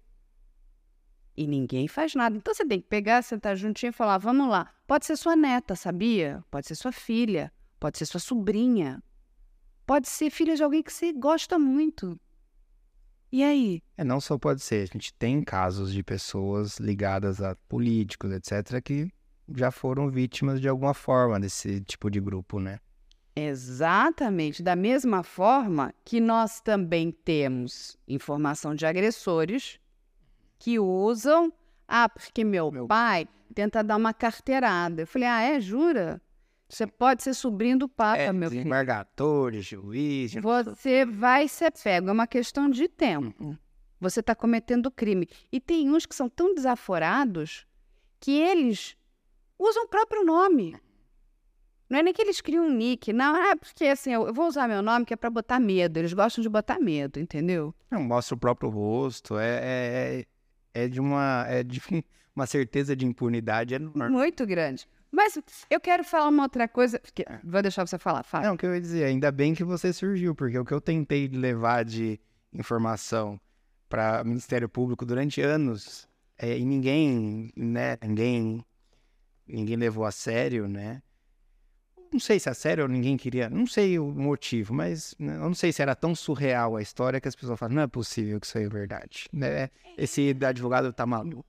É. Cheguei até a falar, teve uma, uma... Porque quando a imprensa coloca num holofote desse Sim, tamanho, aí você fala assim, ah, aí você mostra que o rei tá nu, né? O... Teve uma advogada que veio aqui, a, a Faida Belo, né? Eu conversei com ela na época, em 2021 também, né? Mostrei algumas coisas, ela ficou também horrorizada. Ela falou, nossa senhora, a gente precisa levar isso aí para frente, né? Mas era surreal. E essas pessoas, esses garotos, eles têm acesso a banco de dados do SUS, têm acesso... A da polícia. E não é acesso ao banco de dados, é acesso ao sistema. Ele tem, eles têm acesso, que já saiu, a gente já mostrou. Os terminais Sim, da polícia. Eles têm a, a, o reconhecimento facial do Instituto de Registro, tudo, eles têm acesso com o detecta. Exato, 13, 14 anos, pessoas que têm capacidade de. É, eu mostrei isso para um colega meu, é um advogado já muito mais velho, muito mais experiente. Ele falou: não, isso aí deve ser fake. Eu falei: não, é, é verdade. A gente, a gente vai ter que voltar para o analógico, gente. Tudo no papel e na caneta. É sério, eles têm acesso. Caderninho. Deixa eu não escrever mais nada aqui. Não. Agora tudo no papel. Então, então. É, de, é de uma situação que eu tô há, há, tempos tentando falar. E eu, como eu falei, eu não sei se a história é tão surreal que as pessoas acharam que eu tava maluco. Eu acho que você estava à frente do seu tempo. É. Ali naquele momento. E, de novo, não, não adianta. A gente... É, a gente só vence uma guerra com um bom exército. Uhum. E um exército ele passa por níveis e níveis de pessoas. Nós precisamos de muitas pessoas. Hoje, é, eu posso te dizer que nós temos muitos rapazes, muitos, não são poucos, não. Estou dizendo assim que a gente está formando um exército de gente boa que estão dentro dessas plataformas colhendo informação para ajudar a autoridade policial. Eu sempre digo, né, que nós jornalistas nós temos a prerrogativa, o direito do sigilo da fonte. Uhum né? E a gente sempre protege as nossas fontes. E algumas pessoas falam: ah, mas você recebe, você não pode passar isso para a polícia. Eu falei: olha só, deixa eu explicar uma coisa. Se eu receber crime, eu tenho obrigação moral, como uma cidadã, de passar isso para adiante. Eu não posso ficar segurando um crime em, em, nome da minha matéria jornalística, do meu documentário. Jamais. E dessa magnitude ainda. Não, envolvendo vida de pessoas. Não é assim que é um ah, é alguma coisa que tá a gente uma briga de, sei lá, de patente, papel, de dinheiro. Não, a gente está falando de vidas humanas. Chegou na minha mão, e aí não estou falando só em relação ao Discord, não, é tudo. Se bate aqui e a gente recebe muita denúncia, a gente checa, não, isso aqui é realmente real, isso é... a gente encaminha. Como a gente tem ligação né, com a polícia do Brasil inteiro, a gente, olha, isso aqui chegou para a gente, estamos repassando, se tem a referência ao teu estado, tá lá em Manaus, no Amazonas, vai para lá, para Amazonas. Se é da cidade de Manaus, vai para Manaus. Se está Na Bahia, vamos mandar para Bahia. Em qual cidade? Salvador manda para a autoridade policial de Salvador. Só que assim, a- primeira vez que você recebeu essa denúncia de- envolvendo Discord, você duvidou, assim, não é uma coisa assim que você fala, não. Não, eu achei que era surreal. fake, assim, eu né? Um falei, negócio que você não- você eles montaram esse vídeo. Assim, tem crianças de 13 anos com acesso a, a sistemas da polícia que eu entendo isso- o outro lado. Não, que Sim. usam isso pra, é, pra chantagear meninas e fazer elas de escrava sexual. Não parece assim? Ah, Não, parece um filme. Não, só que eu digo a o pessoa seguinte. tá brincando. Não, quando é a gente é, escreve roteiro, né? Eu sempre digo que a realidade ela supera a ficção inúmeras vezes. Porque se você escrevesse aquilo que eu recebi, a pessoa fala assim, Carla, esse roteiro tá puxado. É, ninguém vai acreditar. muito Isso aqui é uma história muito forte, muito louca. Não, é pior. E aí, quando aquele primeiro material chegou na nossa mão, que a gente foi, eu pedi, mas gente, isso é verdade? E eles passaram e falaram, não, isso aqui é real. Eu falei, não, isso é muito sério. Não, não, não. Não, porque assim, a gente não sabe, a gente está falando de crimes, e aí tem um outro dado estatístico que ainda não foi cruzado. Tem um grande número de jovens que se suicidam. Será que estão sendo influenciados? Será porque estão sendo torturados? A gente não sabe. Esses, esses dados nunca foram cruzados. Talvez a gente ainda se surpreenda mais. Talvez esse horror ainda vai vir, sabe? Aí eu fico falando, do mesmo jeito, falo, olha, plataforma, vamos colocar aí, né? Mecanismos, porque é sempre um, um- um mecanismo idiota, né? Outro dia chegou, não, o Discord está sempre no gerúndio, me irrita o gerúndio. Estamos fazendo, verificando, vendo. É, Agora adicionaram o controle de paz. é, não, que é uma brincadeira, né? Então você consegue. Qual é o nome do seu filhinho? Ah, Joãozinho 123. Só que o Joãozinho 123 tem o Joãozinho 123, tem o Capetinha, tem o Inferninho, tem não sei o que lá, que o pai nem sabe. E aí ele fala assim: vai falar pra mamãe qual é o seu Discord, filhinho? Vou, tá aqui, é Joãozinho 123. Só que o Joãozinho 123 é um- a doçura, uma candura. Agora, tem lá o Inferninho, que tá fazendo coisas horríveis. A mãe nem sabe. Fala, não, mas olha, olha o Joãozinho, que bonitinho. Joãozinho é É que As fofo. crianças sabem muito mais Mas, ó, os adultos. a gente tem um, um outro problema sério, que é o analfabetismo digital, que precisa ser resolvido. Eu acho que isso sim é uma questão que precisa ser levada, inclusive, para o Ministério da Educação. Da mesma forma que a gente alfabetiza, né? Crianças, jovens, a gente precisa alfabetizar toda essa gama de pais na questão digital. Eles precisam, sabe, é, é, é uma questão, inclusive, de uma política pública. Uhum. Porque esse- eles já nasceram dentro do universo digital. A gente não. Aí eu já. Não, você sim, mas é eu sou muito mais velha que você. Tá. Né? Então, assim, eu, vi- eu vim aprender. É que eu sou curiosa, eu gosto, eu gosto de tecnologia, mas tem um monte de gente que, coitada, a pessoa nitidamente sabe nem ligar o telefone. Tem um super telefone e não usa 5% do que aquilo oferece. Eles, com muito menos, às vezes com uns aparelhinhos muito mequetrefes, tocam um terror assim, eles entram em qualquer lugar. Então, são essas as questões que nós precisamos debater. A gente tem que se unir, Uhum. sabe? O É, que você puder, o que, o que você quiser contar comigo, eu tô. mas 100% à muito. Nossa, Tem João. muitos apelidos de muita gente. Olha, tá vendo? Agressores, É. rapazinhos, estão escutando, porque eles, eles veem tudo que eu falo.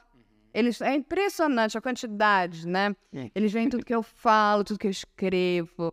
Eles estão assim, super ligados para ver onde que é, né? Que eles vão, vão. Eles querem estar na minha frente. Falou- Eu falei, cara, vocês vão ser pegos. É, tem muitos que eu sei, apelidos, sei até a cidade que mora, muitos que nem sonham que eu sei da existência dele. Olha, que amor. Tá vendo? Vocês- os- gente, mais um, ó. E, e assim, o que é legal, agora eu vou até chamar de. O doutor João é um homem adulto, ele não é uma criança. Mas o que eu queria dizer é: a gente tem também um exército de rapazes novos que estão aí, cara, querendo assim acabar com, com esse horror. Eu gostaria, se, se eu pudesse fazer um desejo aqui nesse, nesse programa. Raça. Eu, quero, eu queria muito que esses grupos de ódio acabassem no Discord, assim, eu queria muito. Conta comigo. Eles tocaram o terror durante muito tempo, com muito, muitos clientes, muitos, muitos amigos, né? Pessoas que não foram clientes, mas são próximas. Eles tocam terror. E Eu sei. é que a gente que é mais adulto, assim, a gente já sofreu ameaça, a gente não. Depois que a gente vê. Não, dá- outro dia falou assim, não, é- chega até a ser engraçado, olha só. Não, eu vou descobrir as suas fotos nuas. Falou, bom, primeiro que eu não tenho. Mas mesmo que eu tivesse, vamos lá, eu não tenho, mas mesmo que eu tivesse, eu ia lamentar, porque ninguém vai querer ver uma mulher de 54 anos nua. Mas, tipo, sabe, isso não mexe comigo. Não mexe. Você entende? Isso mexe com os brios de uma mocinha. Entende? Isso mexe com ela, com a questão da, da autoestima dela. É isso, tanto que deixou a, a- moça amarrada na situação e eu entendo. Eu- Não, apavorada. Elas têm, elas têm um pânico. É, é horrível de ver essas Quando- meninas em pânico. Eu, eu, sabe por que, que eu entendo? Como eu falei no, no começo da, da, da- da- de que eu assumi ser gay, né? Eu sentia um pânico de estar sendo exposto ali pelas pessoas falando de mim. Era uma coisa que me dava um. Porque pra mim aquilo era pra sempre, entendeu? Aquela. A escola, ele não ia ter além daquilo. Então, quando eu vi essa moça é, implorando, né? Ah, se, se prosta pra mim, não sei o quê. Quando eu vi aquilo, eu senti um pouco da dor dela. Eu falei, nossa, eu sei o que é estar preso na situação como adolescente e falando, não existe nada além.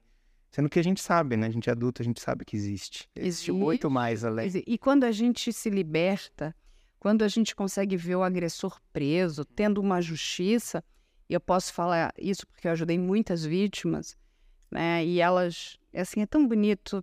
Elas escrevem: Você me fez sorrir de novo, você me fez acreditar na vida. Muitas. Ah, eu vou ter que estudar, eu me sinto mais leve. Uhum. Porque aquele agressor, aquele, sabe, aquele pesadelo, é lógico que ela vai carregar aquilo pro resto da vida dela. Claro. Isso só assim são muitos anos de terapia, muitos anos de. E, e é importante fazer a terapia.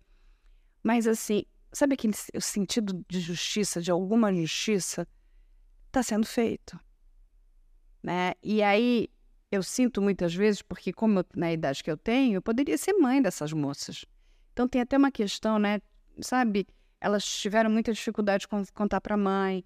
Então me vem numa figura, sabe? Tem uma questão meio maternal, eu ajudei. Fui lá, não, vamos lá, sua mãe é sua amiga, isso vai dar certo, eu te ajudo. Conversei com várias mães. Eu me doei muito. Uhum. Foram muitas noites que eu tive que deixar a minha família de lado para poder ajudar essas Uma meninas. causa muito nobre. Você libertou muitas pessoas. Exatamente. Você não, a gente não faria o mesmo? Sim, com certeza. Entendeu? Se você se tirar aquela pessoa daquele agressor, né? E falar assim, olha, existe vida sim, e você tem o direito de ser feliz. Você tem o direito de respirar.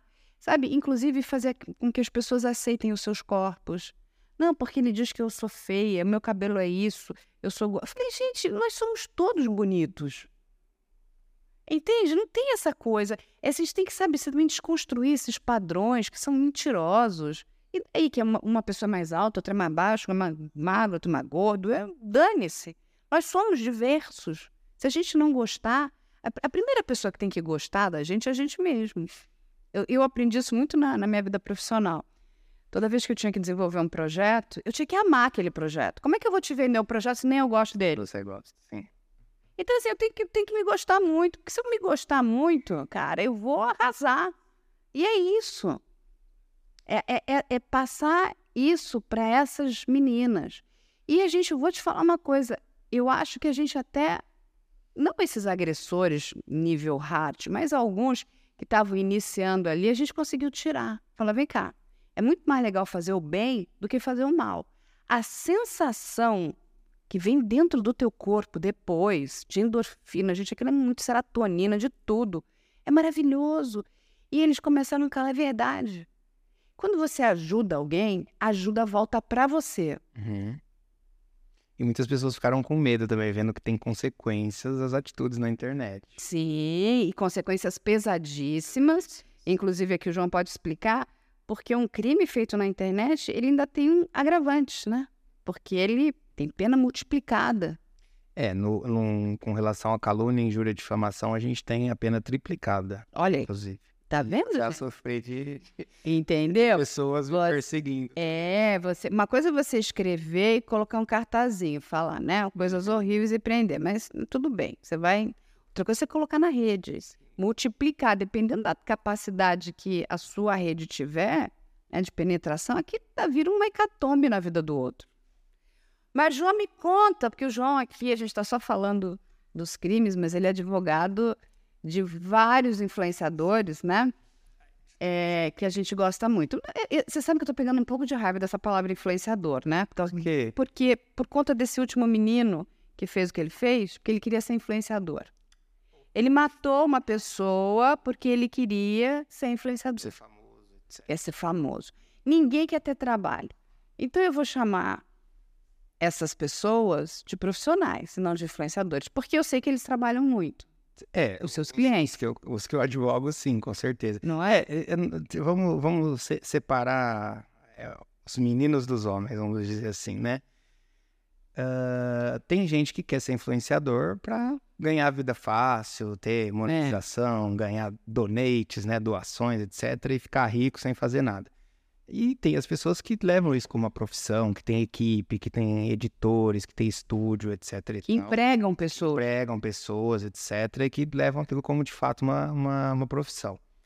Eu uso influenciador, né? Eu uso o termo, né? Advogado de influenciadores digitais, porque eu acho é, é, mais adequado, assim, que as pessoas já se tocam do que se trata. Mas, de fato, o, o, as pessoas que eu advogo já levam isso como uma profissão, já tem equipe, tudo, não é... Embora tenha alguns que ainda estão começando, mas ainda estão se profissionalizando. Eu tenho alguns pequenos também, alguns grandes, etc. Mas é, eu, me, eu, eu, eu me encontrei demais nessa área. Demais, demais, demais. Eu, particularmente, sou muito fã do Thiago. Eu sei que ele é seu, seu cliente. E você sabe, João, que às vezes quando você acorda e fala, ai, que dia difícil, chato, eu vou lá, tem, tem um, um post dele no, no, Instagram que acho que já devo ter visto acho que mais de 50 vezes. Só, só, só eu já vi muitas vezes. Ele atacando esses red pill. Uhum. Gente, aquilo é maravilhoso. Seu dia começa bem. Já começa bem. Você fala assim: olha que homem inteligente. O, o... Atacou o red pill. O Thiago, eu admiro muito ele porque é o seguinte: eu falei um pouco da lógica das redes sociais, de ódio, etc., e engajamento.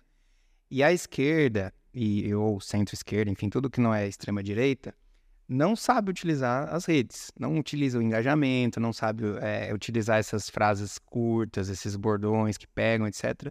E eu admiro muito o Thiago porque ele quebrou um pouco, ele quebrou um pouco essa lógica.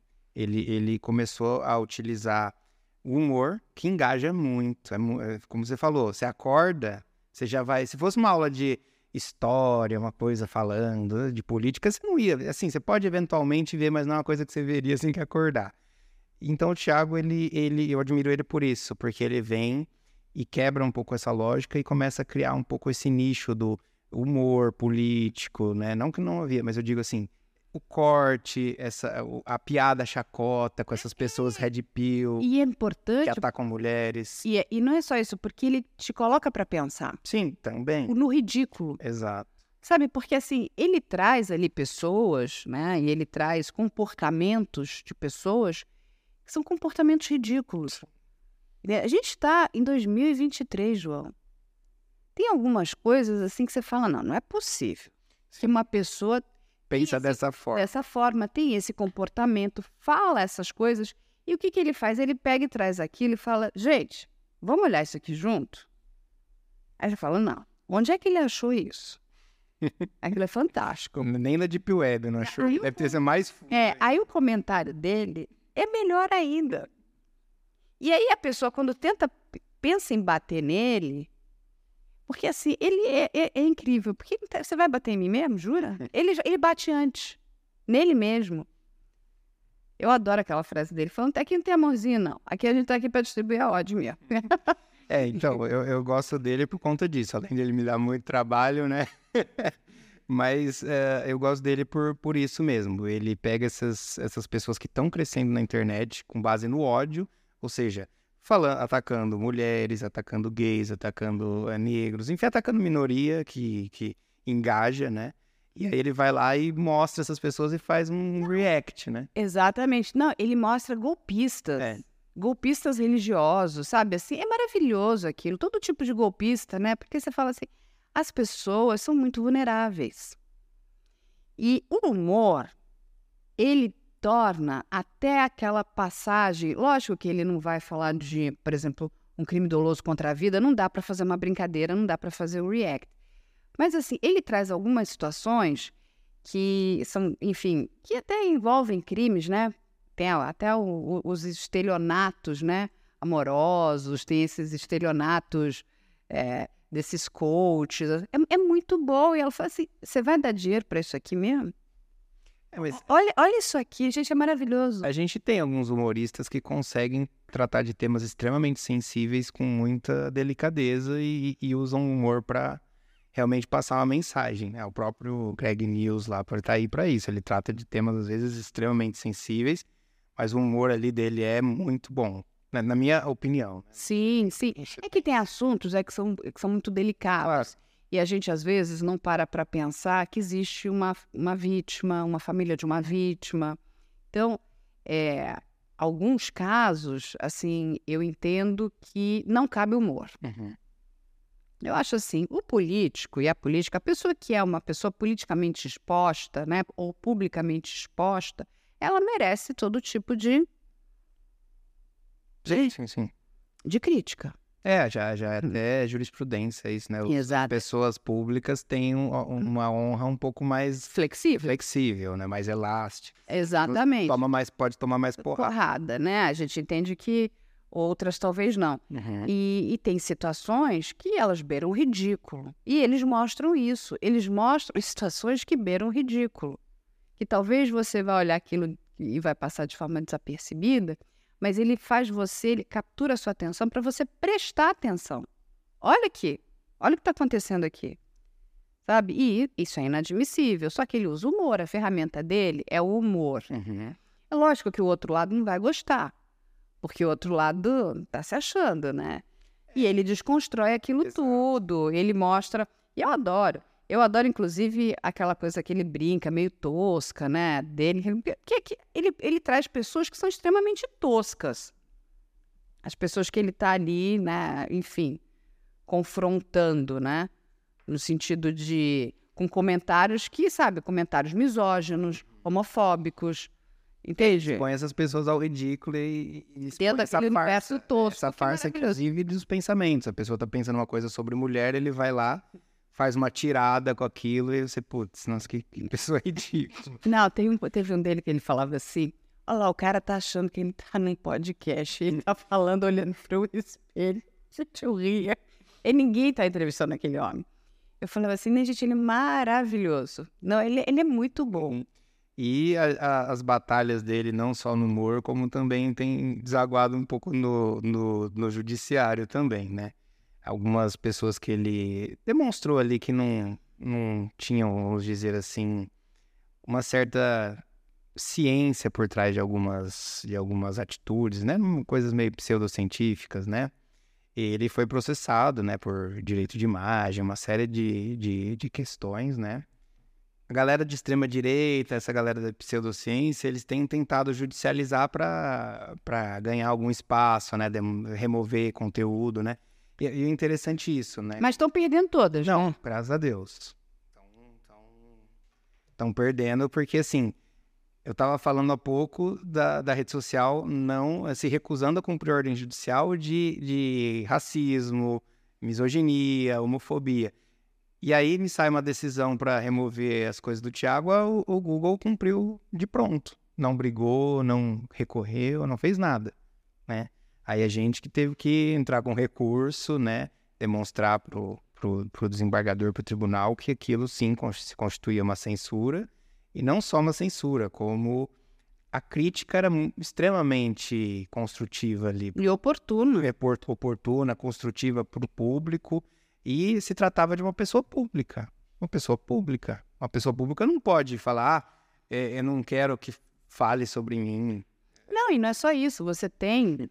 É, e aí, sim, isso é liberdade de expressão. Isso é liberdade de expressão. Porque uma coisa é o seguinte: ciência é ciência. Contra fatos não há argumento. Então não tem como você dizer que um mais um não são dois, porque são dois. Né? Aí criou-se uma pseudociência que um com mais um Pode ser 11? É. Não, então, não, então aí não, porque baseado nessa pseudociência que está. Não, gente. É, vai, vai tomar crítica. É, a gente, Não, é- não tem reconhecimento científico. a gente tem também alguns casos que não envolvem o Sentinelle, mas envolvem combate à pseudociência. Não sei nem se você conhece, mas uma, é, uma pessoa que a gente atua é a Gabriela Bailas, Bibi Bailas, que é do Sim, Física e Afins. adoro ela também. Muito. ela ela sofre ela sofreu na- em Minas né um, uma uma censura assim absurda absurda no nível Jura? é juro ela fez uma, uma denúncia de um de um enfim de uma uma uma casa de eu não lembro uma, uma, uma seita enfim tá uma seita lá no interior de, de Minas não lembro qual era a cidade e ela fez uma denúncia como se fosse assim um novo João de Deus sabe Nossa, perigosíssimo isso. hein? Exato. E aí ela fez essa denúncia, trouxe as vítimas, etc., para falar. E a juíza condenou ela a revelar a fonte, quem que era a moça que estava acusando, eh, sendo que o seu Ministério Público do Trabalho já verificou que tem trabalho escravo lá, que tem denúncias de assédio, de estupro, uma, uma série de coisas, e o juiz mandou, a juíza, no caso, mandou remover tudo, e pagar danos morais assim, altíssimos, e, e, e ela foi extremamente censurada. Ela combate pseudociência, essas coisas de E- seita. E como é que tá isso? Não. Ai, A gente, a gente fez uma reclamação constitucional direto para o STF, saiu do primeiro grau direto para o STF, é, baseado na, na, naquele julgado que tem, sabe, sobre. que o STF discutiu sobre diploma de jornalista, etc. sim, sim, sim, né? sim, sim. Lá diz bastante sobre liberdade de expressão, etc., nesse julgado, e também sobre sigilo de fonte.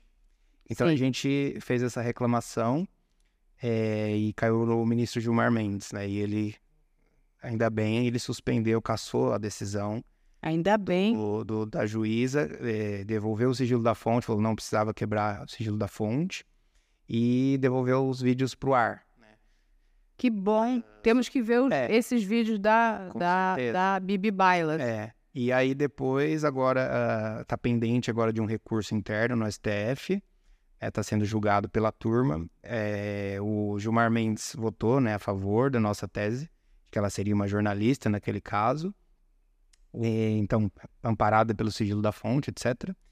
O Edson Fachin segue o relator, ah, só que aí, nosso grande, né, ministro Nunes Marques votou contra, disse que, enfim, tinha que a seita estava correta, né?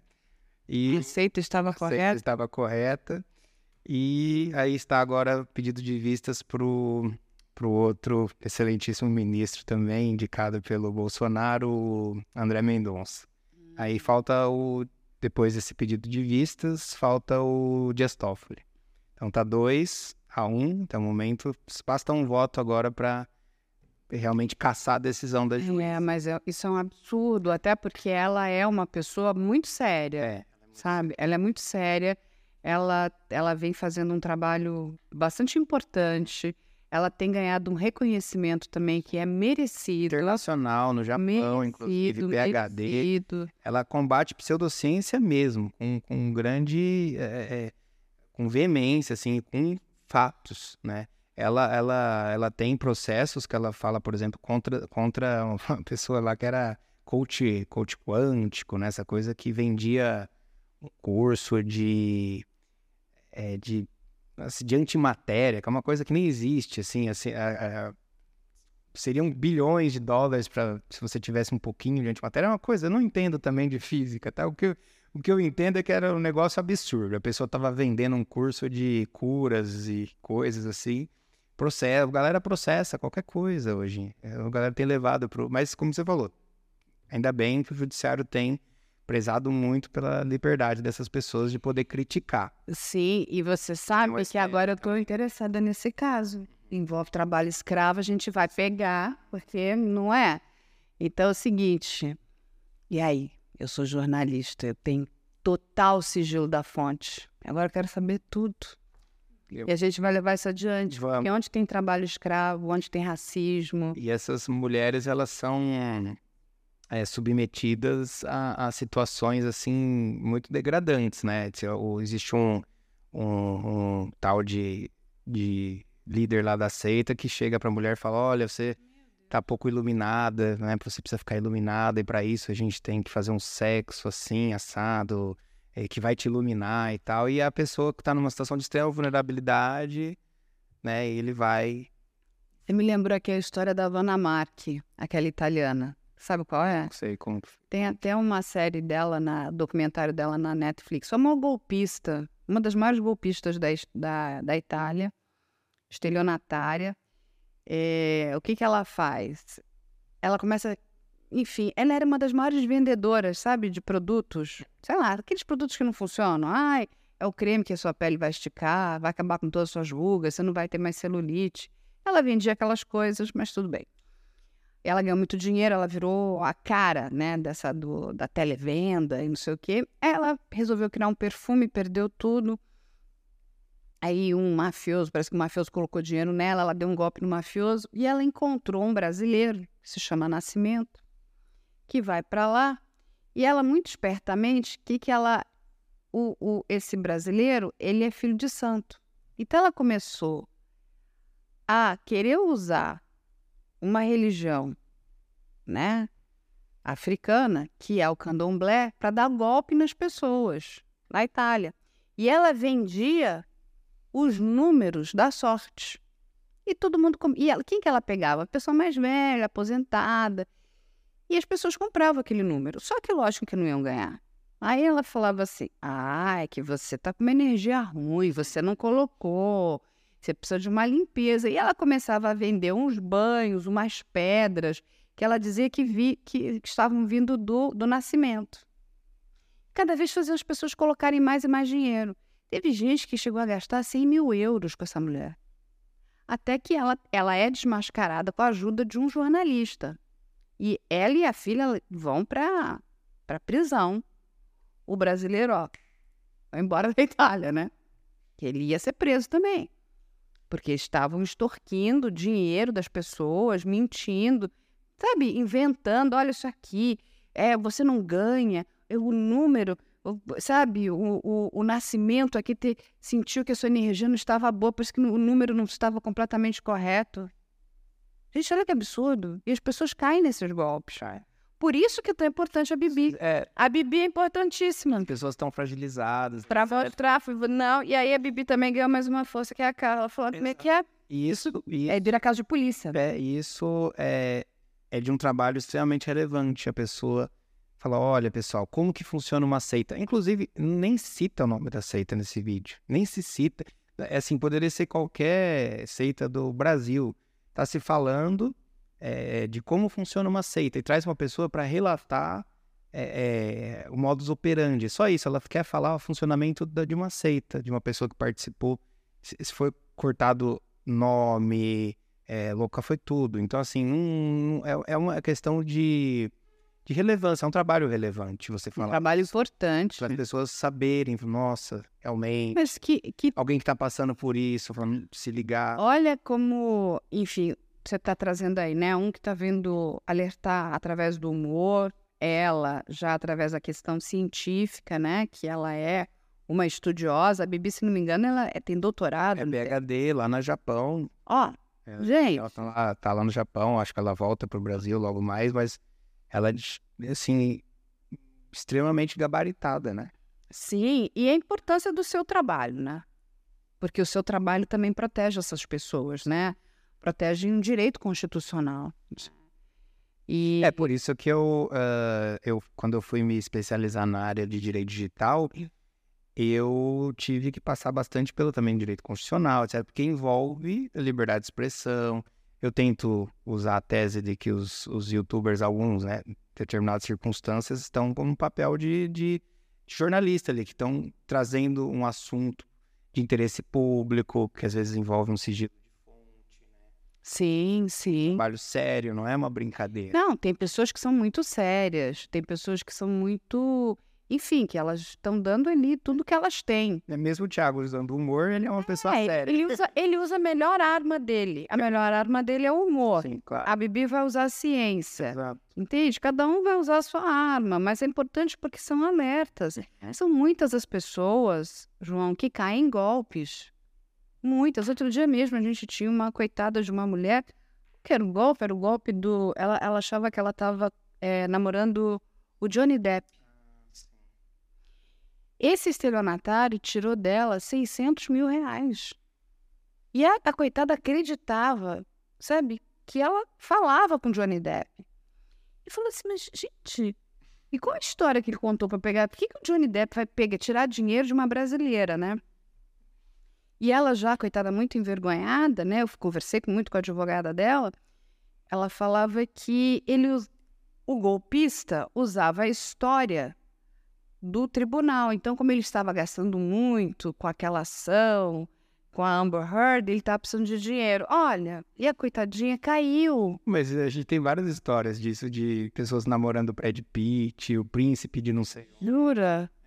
É. Ai, Isso direto.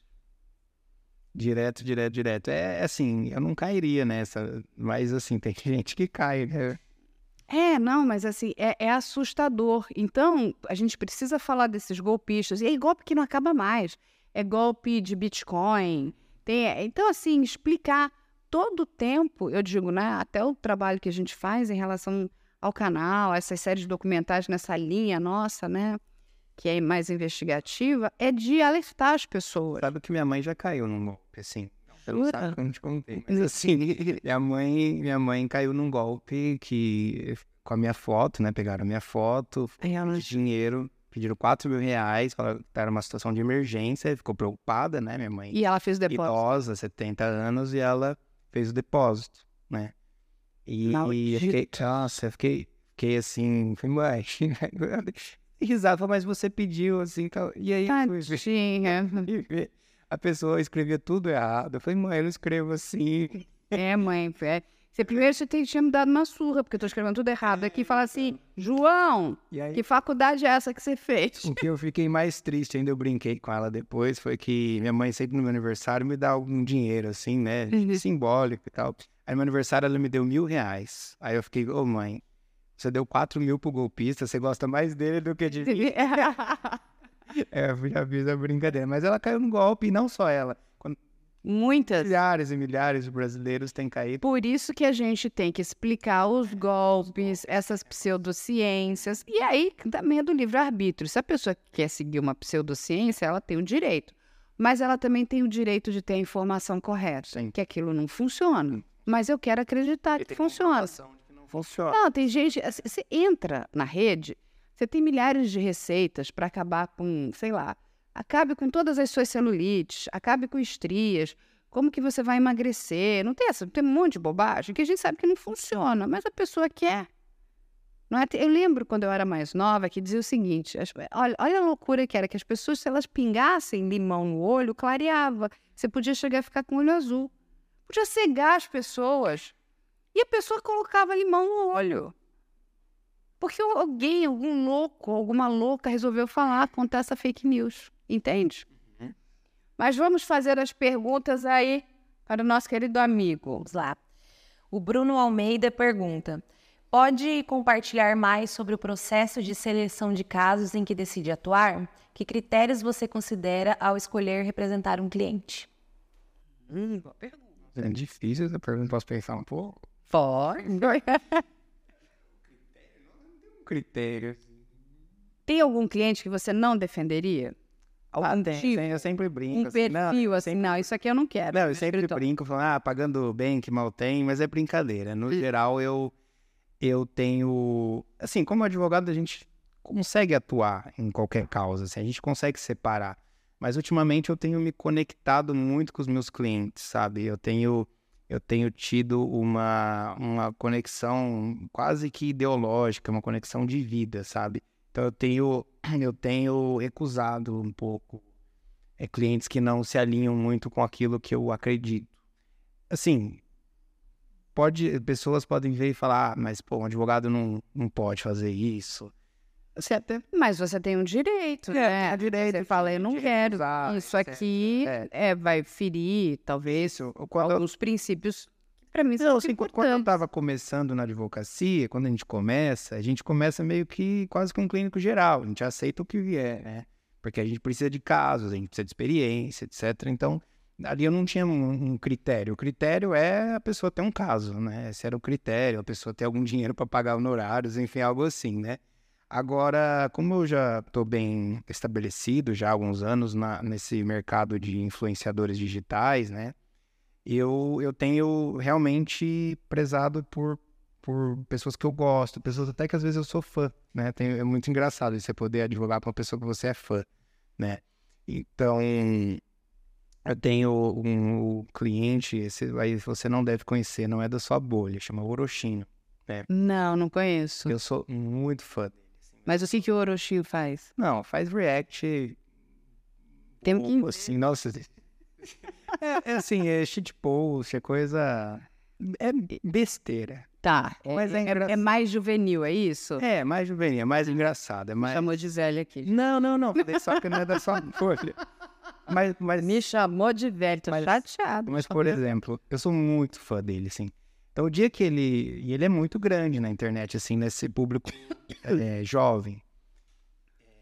Então, assim, ele me procurar pra advogar pra ele, eh, quando eu fiz a reunião com ele, eu fiquei, assim, segurando. Você adorou. É, foi uma coisa assim que eu, que eu falei, nossa, eu sou muito fã desse cara, pelo amor de Deus. Eu vontade de dar um abraço nele, é que a, a reunião era, era online, mas. Então, assim, o meu critério tem sido esse, sabe? De eu me, me conectar, de eu sentir conexão com o cliente. Se eu não sentir que não há uma conexão, que às vezes a pessoa ali ah, tem alguma expectativa errada do meu trabalho, acho que vou fazer milagre, sabe? Eu evito para para não ter também depois problema, sabe? Tem clientes que não entendem que o trabalho do advogado vai até um certo ponto. né? A partir dali é o juiz que decide, né? Sim. Se vai sair o vídeo, não vai o juiz, né? Não sou eu. Ah, Eu, minha obrigação é trazer a melhor tese, fazer as melhores técnicas jurídicas, mas chega um momento, tem cliente que não entende, então aí fica com é raiva. isso, é. Aí esses clientes mais assim, é, chamam mais de molecão, eu evito. Eu evito bastante. Agora, se eu me conecto com o cliente, os ideais, o que eu gosto, o tipo de conteúdo, aí eu tenho, eu tenho, eu tenho pego as causas, eu tenho, né? Eu tô, eu tô num, num momento que eu, eu, que eu sempre sou aí, aquele momento que eu posso recusar, falar, não, esse aqui eu não quero, tô escolhendo. Muito bom, tá escolhendo.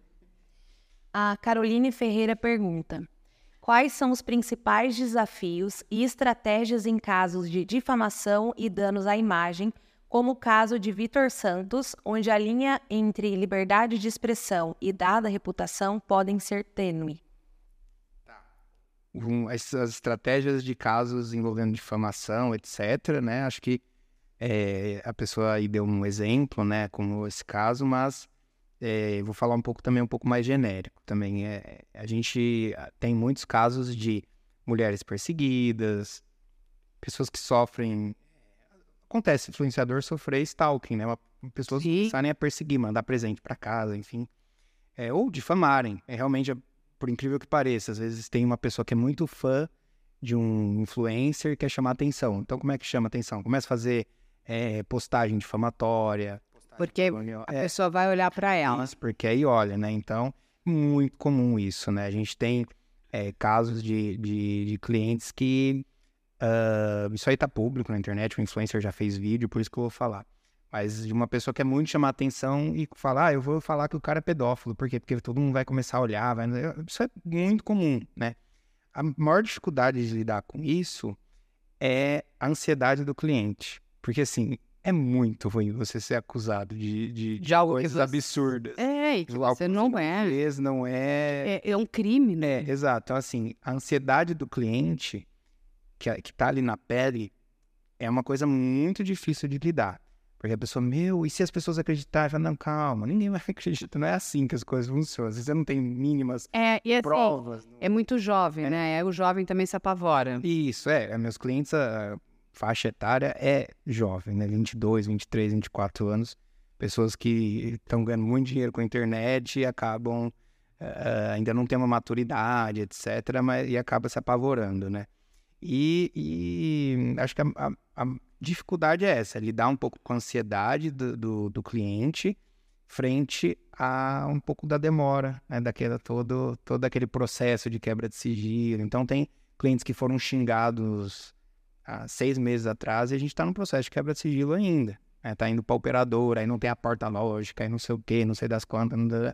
Então, assim. Demora. Essa é, é, essa é a maior dificuldade, você conseguir é, acalmar, acalmar o cliente, entender, ter uma escuta ativa, né? ter um, bastante empatia. Como eu já passei por ataques online, com, com é, tentativa de destruição de reputação, então eu sei como é. Né? Acabou que também mudou minha carreira isso, porque hoje eu pego um cliente que é acusado injustamente, eu sei o que ele está passando, né? Eu sei bastante. Então, esse é o principal ponto. Você lidar com ansiedade explicar para o cliente que aquilo não, de fato não vai causar nenhum mal concreto para ele. Você não vai ser preso, por isso não vai bater na, na casa dele. Não é assim que funcionam as coisas. Foi esses os eu falei dos principais desafios, né? As principais estratégias, né? o que fazer, né? O que fazer quando você está sendo alvo de hate, é, alvo de é, denúncias, né? Calúnia, calúnia, enfim, difamação, injúria. É, o, que, o que fazer? Qual é a estratégia? O, o, pro influencer, a, a coisa que ele mais quer fazer, assim, no ímpeto, é se manifestar. Ai, sou inocente, sabe? Assim, botar luz nisso. Então, assim, jogar luz nisso, né?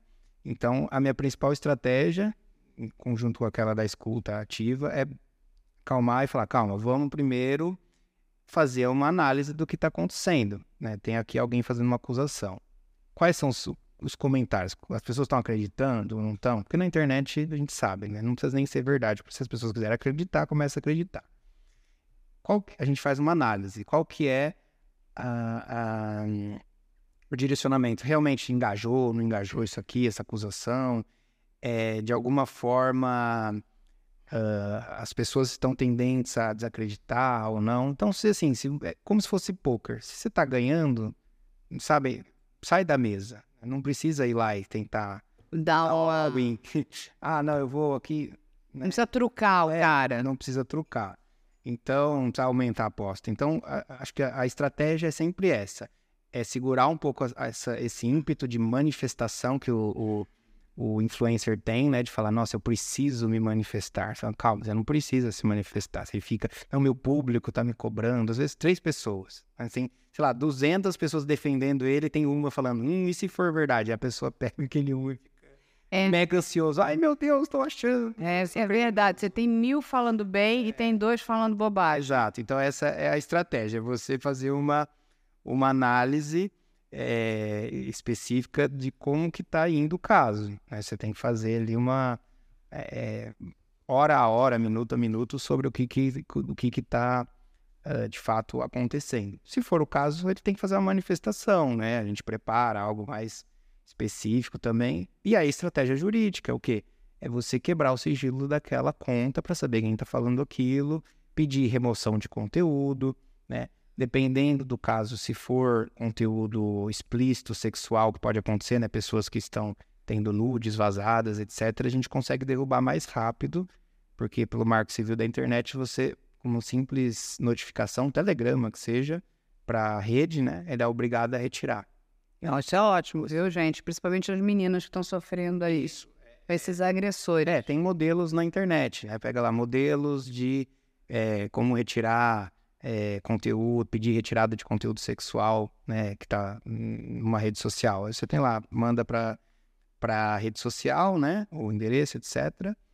E tem que ter o URL do conteúdo, não pode faltar, né?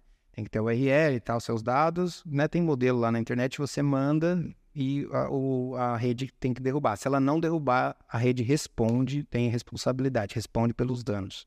Né? Então, essa a estratégia seria essa, né? Acompanhar, segurar um pouco o ímpeto do cliente, fazer as ações judiciais. É, não, deixa definir liberdade de expressão é difícil. Isso aí tem filósofos há 200 é. anos tentando definir e não chegaram no consenso. A gente tem uma, uma, uma ideia, né, de que a liberdade de expressão é você ter a, a, a sua liberdade de também ligada à crença de acreditar em algo e expressar aquilo que você acredita, né? Pôr para fora, eu acredito que uh, isso é pseudociência, ah, eu acredito que o humor do Santinelli é horrível, enfim, é você expressar aquilo que você tem a sua liberdade de crença e poder pôr para fora isso. E você tem o direito de crítica isso, também. De crítica, enfim, ah, não gosto do trabalho da Carla Albuquerque. Pronto, bem, todo direito. Problema nenhum, ah, acho ruim, acho isso. Pode falar, não tem problema. Agora, mandar, é, como você já recebeu, né? Você falou, isso é uma ameaça, vou, vou te matar, por exemplo, aí já não é mais liberdade de expressão, mas isso é bem claro, né? A pessoa está perguntando da, linha tênue. E para mim é muito claro. Você falar que vai matar a pessoa é crime, acabou, não é liberdade de expressão de forma alguma. Isso é claro. Agora, quando a linha é tênue, ou seja, quando a gente tem argumentos tanto para um lado quanto para o outro, é o que o ministro Luiz Roberto Barroso chama de casos difíceis, né? Hard cases, ou seja, você tem uma colisão de direitos ali, né? Aí realmente não é, não é claro, não é visível que há um crime, né? Que é, como eu falei, aí é fácil, né? Você alguém falar, ah, vou te matar, é óbvio que é crime, não é liberdade de expressão. Agora, quando você tem uh, você tem essa essa crítica que passa um pouquinho do ponto, pô, nessa linha precisa ser analisado. Aí você precisa ter um, o judiciário, né? Aí o juiz que vai dizer se aquilo é, de fato viola ou não. Eu acredito que esse caso citado, inclusive, então é porque sou advogado do Tiago, eu não, não vejo como uma linha tênue assim. Na verdade, não houve de forma alguma nem um pouquinho assim, ah, passou um pouco, não passou, sabe? Eu, eu vi que foi uma, uma crítica de verdade. Olha, o trabalho dele não, não é científico por conta disso. Citou, o Thiago até citou artigos, inclusive um dos poucos vídeos que o Thiago sequer fala palavrão, porque ele fala um monte, mas nesse vídeo, curiosamente. Ele se segurou. Não, é, curiosamente, nesse vídeo ele nem fala muito.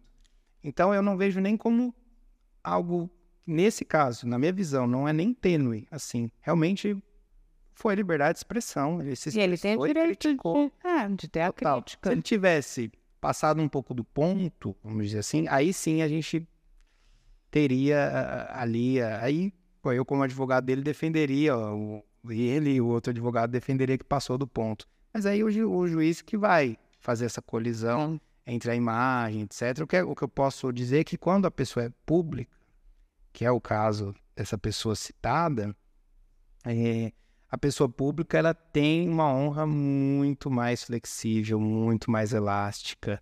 É, sim, você pode falar da pessoa, às vezes até, até em alguns casos como político, às vezes é entendido que você até falar um palavrão não, não constitui ofensa à honra. Entendi. Em alguns casos, ah, esse cara é igual uma questão política, né? Falaram ali, chamaram presidente, ex-presidente de genocida, não sei o quê. E, e, se entende isso aí como uma liberdade de expressão. Por quê? Porque nós estamos falando de uma pessoa conhecida por milhões, é, está, está no, no, no, mercado político, então. É, ela vai acabar sofrendo também. É, presume-se que tam, está.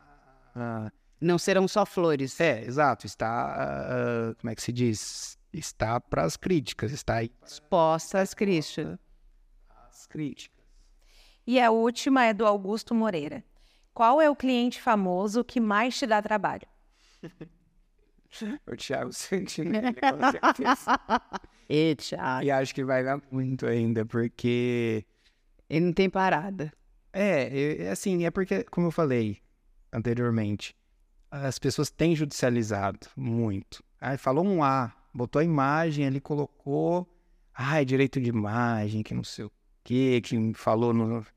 Ah, me humilhou. É, não, mas você sabe que tem um. Já, o, o inclusive também o próprio STF já entendeu, né, é, já pacificou que, enfim, é a questão né, da, do direito ao esquecimento.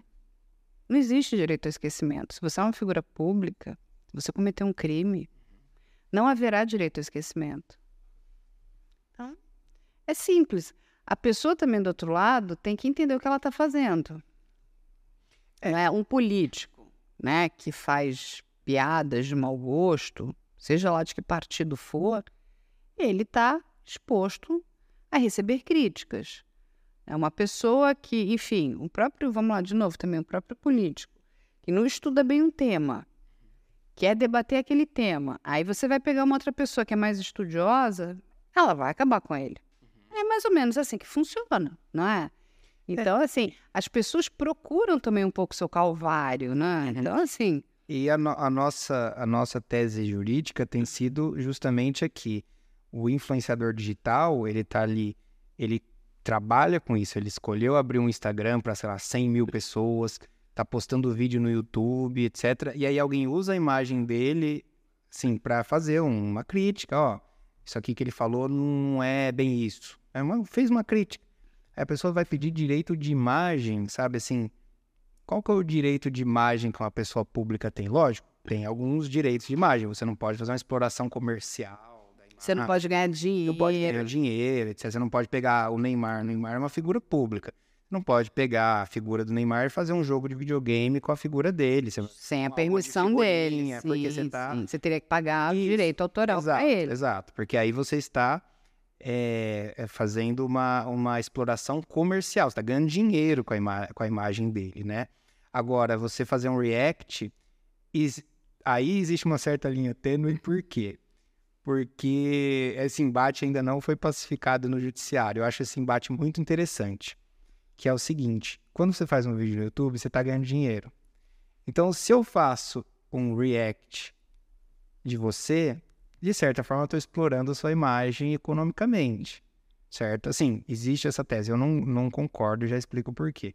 Existe essa tese de que eu estou monetizando. Qual que é o produto do, do youtuber? É o vídeo, né? Então ele faz o vídeo com o quê? Com a sua imagem. Então, de certa forma, ele está, es- né, pela essa tese de que está explorando economicamente. Eu, eu, eu discordo, né? Porque utiliza-se uma súmula do STJ para dizer, né? Ah, o, o, a exploração da imagem eh, de pessoa é um dano moral né, presumido, etc. Eu discordo muito disso, porque a súmula fala em uso comercial, fazer um produto, né, fazer algo nesse sentido. Eu discordo dessa, desse entendimento de que o, o youtuber está produzindo, fazendo um produto com a imagem. Eu, não gosto dessa ideia, sabe? Eu acho que a gente tem é, a Constituição Federal no sentido de garantir esse- essa liberdade de, de Eu acho que expressão. eu acho que até tem a questão de identificar o que que é de fato um produto, Isso. né? Um exato. produto, por exemplo, isso aqui é um produto. Exato, uma camisa, uma, xícara, uma xícara, um Uma caneca é um produto, né? Algo comercial. Então, por exemplo, tem aqui a logomarca do, do programa. Uhum. Então, é, você não poderia estar usando essa logomarca para né, benefício. Pois eu quero Uhum. ganhar dinheiro usando isso aqui, vou vender canecas. Né? É, Não. sim, vou colocar a imagem aqui. É, aí agora você vai falar, vai fazer uma crítica. Olha, eu quero fazer uma crítica a esse programa. Aí Isso. você usa o logo para as pessoas saberem. É uma crítica, aí- ele aí tem direito. isso, na minha concepção, aí você está amparado pela Constituição. Que lembre, a Constituição, como chamada lei maior, ela paralisa as outras normas. Por mais que você tenha um certo direito de imagem ali no, Código Civil, se você tem uma, uma norma constitucional né, garantindo essa liberdade, você paralisa. Não, ela como se não, funciona, não funcionasse, né? Então eu, eu sou mais partidário dessa tese, né? De que o youtuber não está fazendo um produto comercial. Ele está exercendo ali o quê? É, a sua liberdade de expressão, produzindo um, um conteúdo de, de interesse público. Público. Exato. E aí, João, para a gente terminar, porque estamos segurando aqui o nosso amigo, doutor João, há muito tempo, o programa tem cinco perguntas antes. Você vai escolher uma para responder.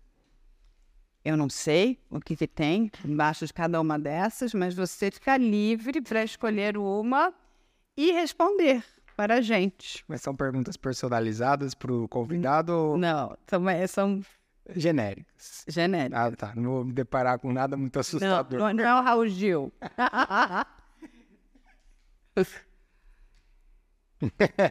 Existe crime perfeito? Olha, posso fazer uma conexão disso com com com as redes sociais. né? Não deveria existir crime perfeito, tá? Não deveria, mas atualmente eu acho que com com a ajuda das redes sociais, tá? Com o apoio das redes sociais, tem existido sim crimes perfeitos, porque em alguns momentos a gente tem dificuldade de, de identificar os agressores, tem dificuldade de, de identificar os criminosos que estão cometendo atos como estupro online, é, é, pedofilia, etc. Então, essa pergunta eu pensei nisso, né? Ah, existe crime perfeito? Não deveria existir, mas com, a, com auxílio das, das redes sociais tem existido, viu? De, de elas tá, estarem. Elas estão ajudando o crime. Ajudando o crime, dificultando, não, não respeitando as ordens judiciais, é, escolhendo quais eles vão cumprir. Então, é isso que me veio na cabeça. João, muito obrigada por você fazer parte aqui do nosso time agora. Mais um advogado aqui, mais um grande especialista na área digital. A gente vai convidar muito aqui o doutor João para fazer parte dos outros programas também. Vamos falar bastante aí das plataformas. É, vamos, vamos unir forças, né? Porque é a única maneira da gente conseguir mudar essa realidade. Eles são grandes e fortes? São. Mas nós também somos fortes. E unidos, nós somos algumas centenas de pessoas que querem que isso tudo mude. Né? Quando eu digo centenas de pessoas, que vão ajudar outras milhares, milhões de pessoas. Né? E cada um na sua área de expertise, somos todos muito bons. Então, você imagina, você vai unindo esforços, o que, que vai acontecer? De alguma forma, eles vão precisar mudar. Vão ter que gastar um pouquinho de dinheiro na segurança dos jovens, não é? Só um pouquinho. Se eles gastarem alguns milhões, hoje são, tem bilhões, não é? Gastar uns milhões para deixar aquele lugar seguro. seja um lugar seguro. Pra que Exatamente. De, de criar uma sociedade doente ao custo do lucro de empresas bilionárias, né? Eu concordo muito com isso. Eu penso dessa forma. Eu vivo isso, né? Eu vejo. Muito obrigada. E seja sempre muito bem-vindo. Eu que agradeço o convite. É um prazer falar aqui com você. Sou seu fã. E minha mãe, 70 anos, ela é muito sua fã. Ah, que fofa. Como é o nome dela? Ana Maria. Um Ana Maria, um beijo enorme para você. A gente tem que se encontrar. Quando eu for lá São Carlos, quero conhecer sua mãe. Perfeito. Beijão. Obrigada, João.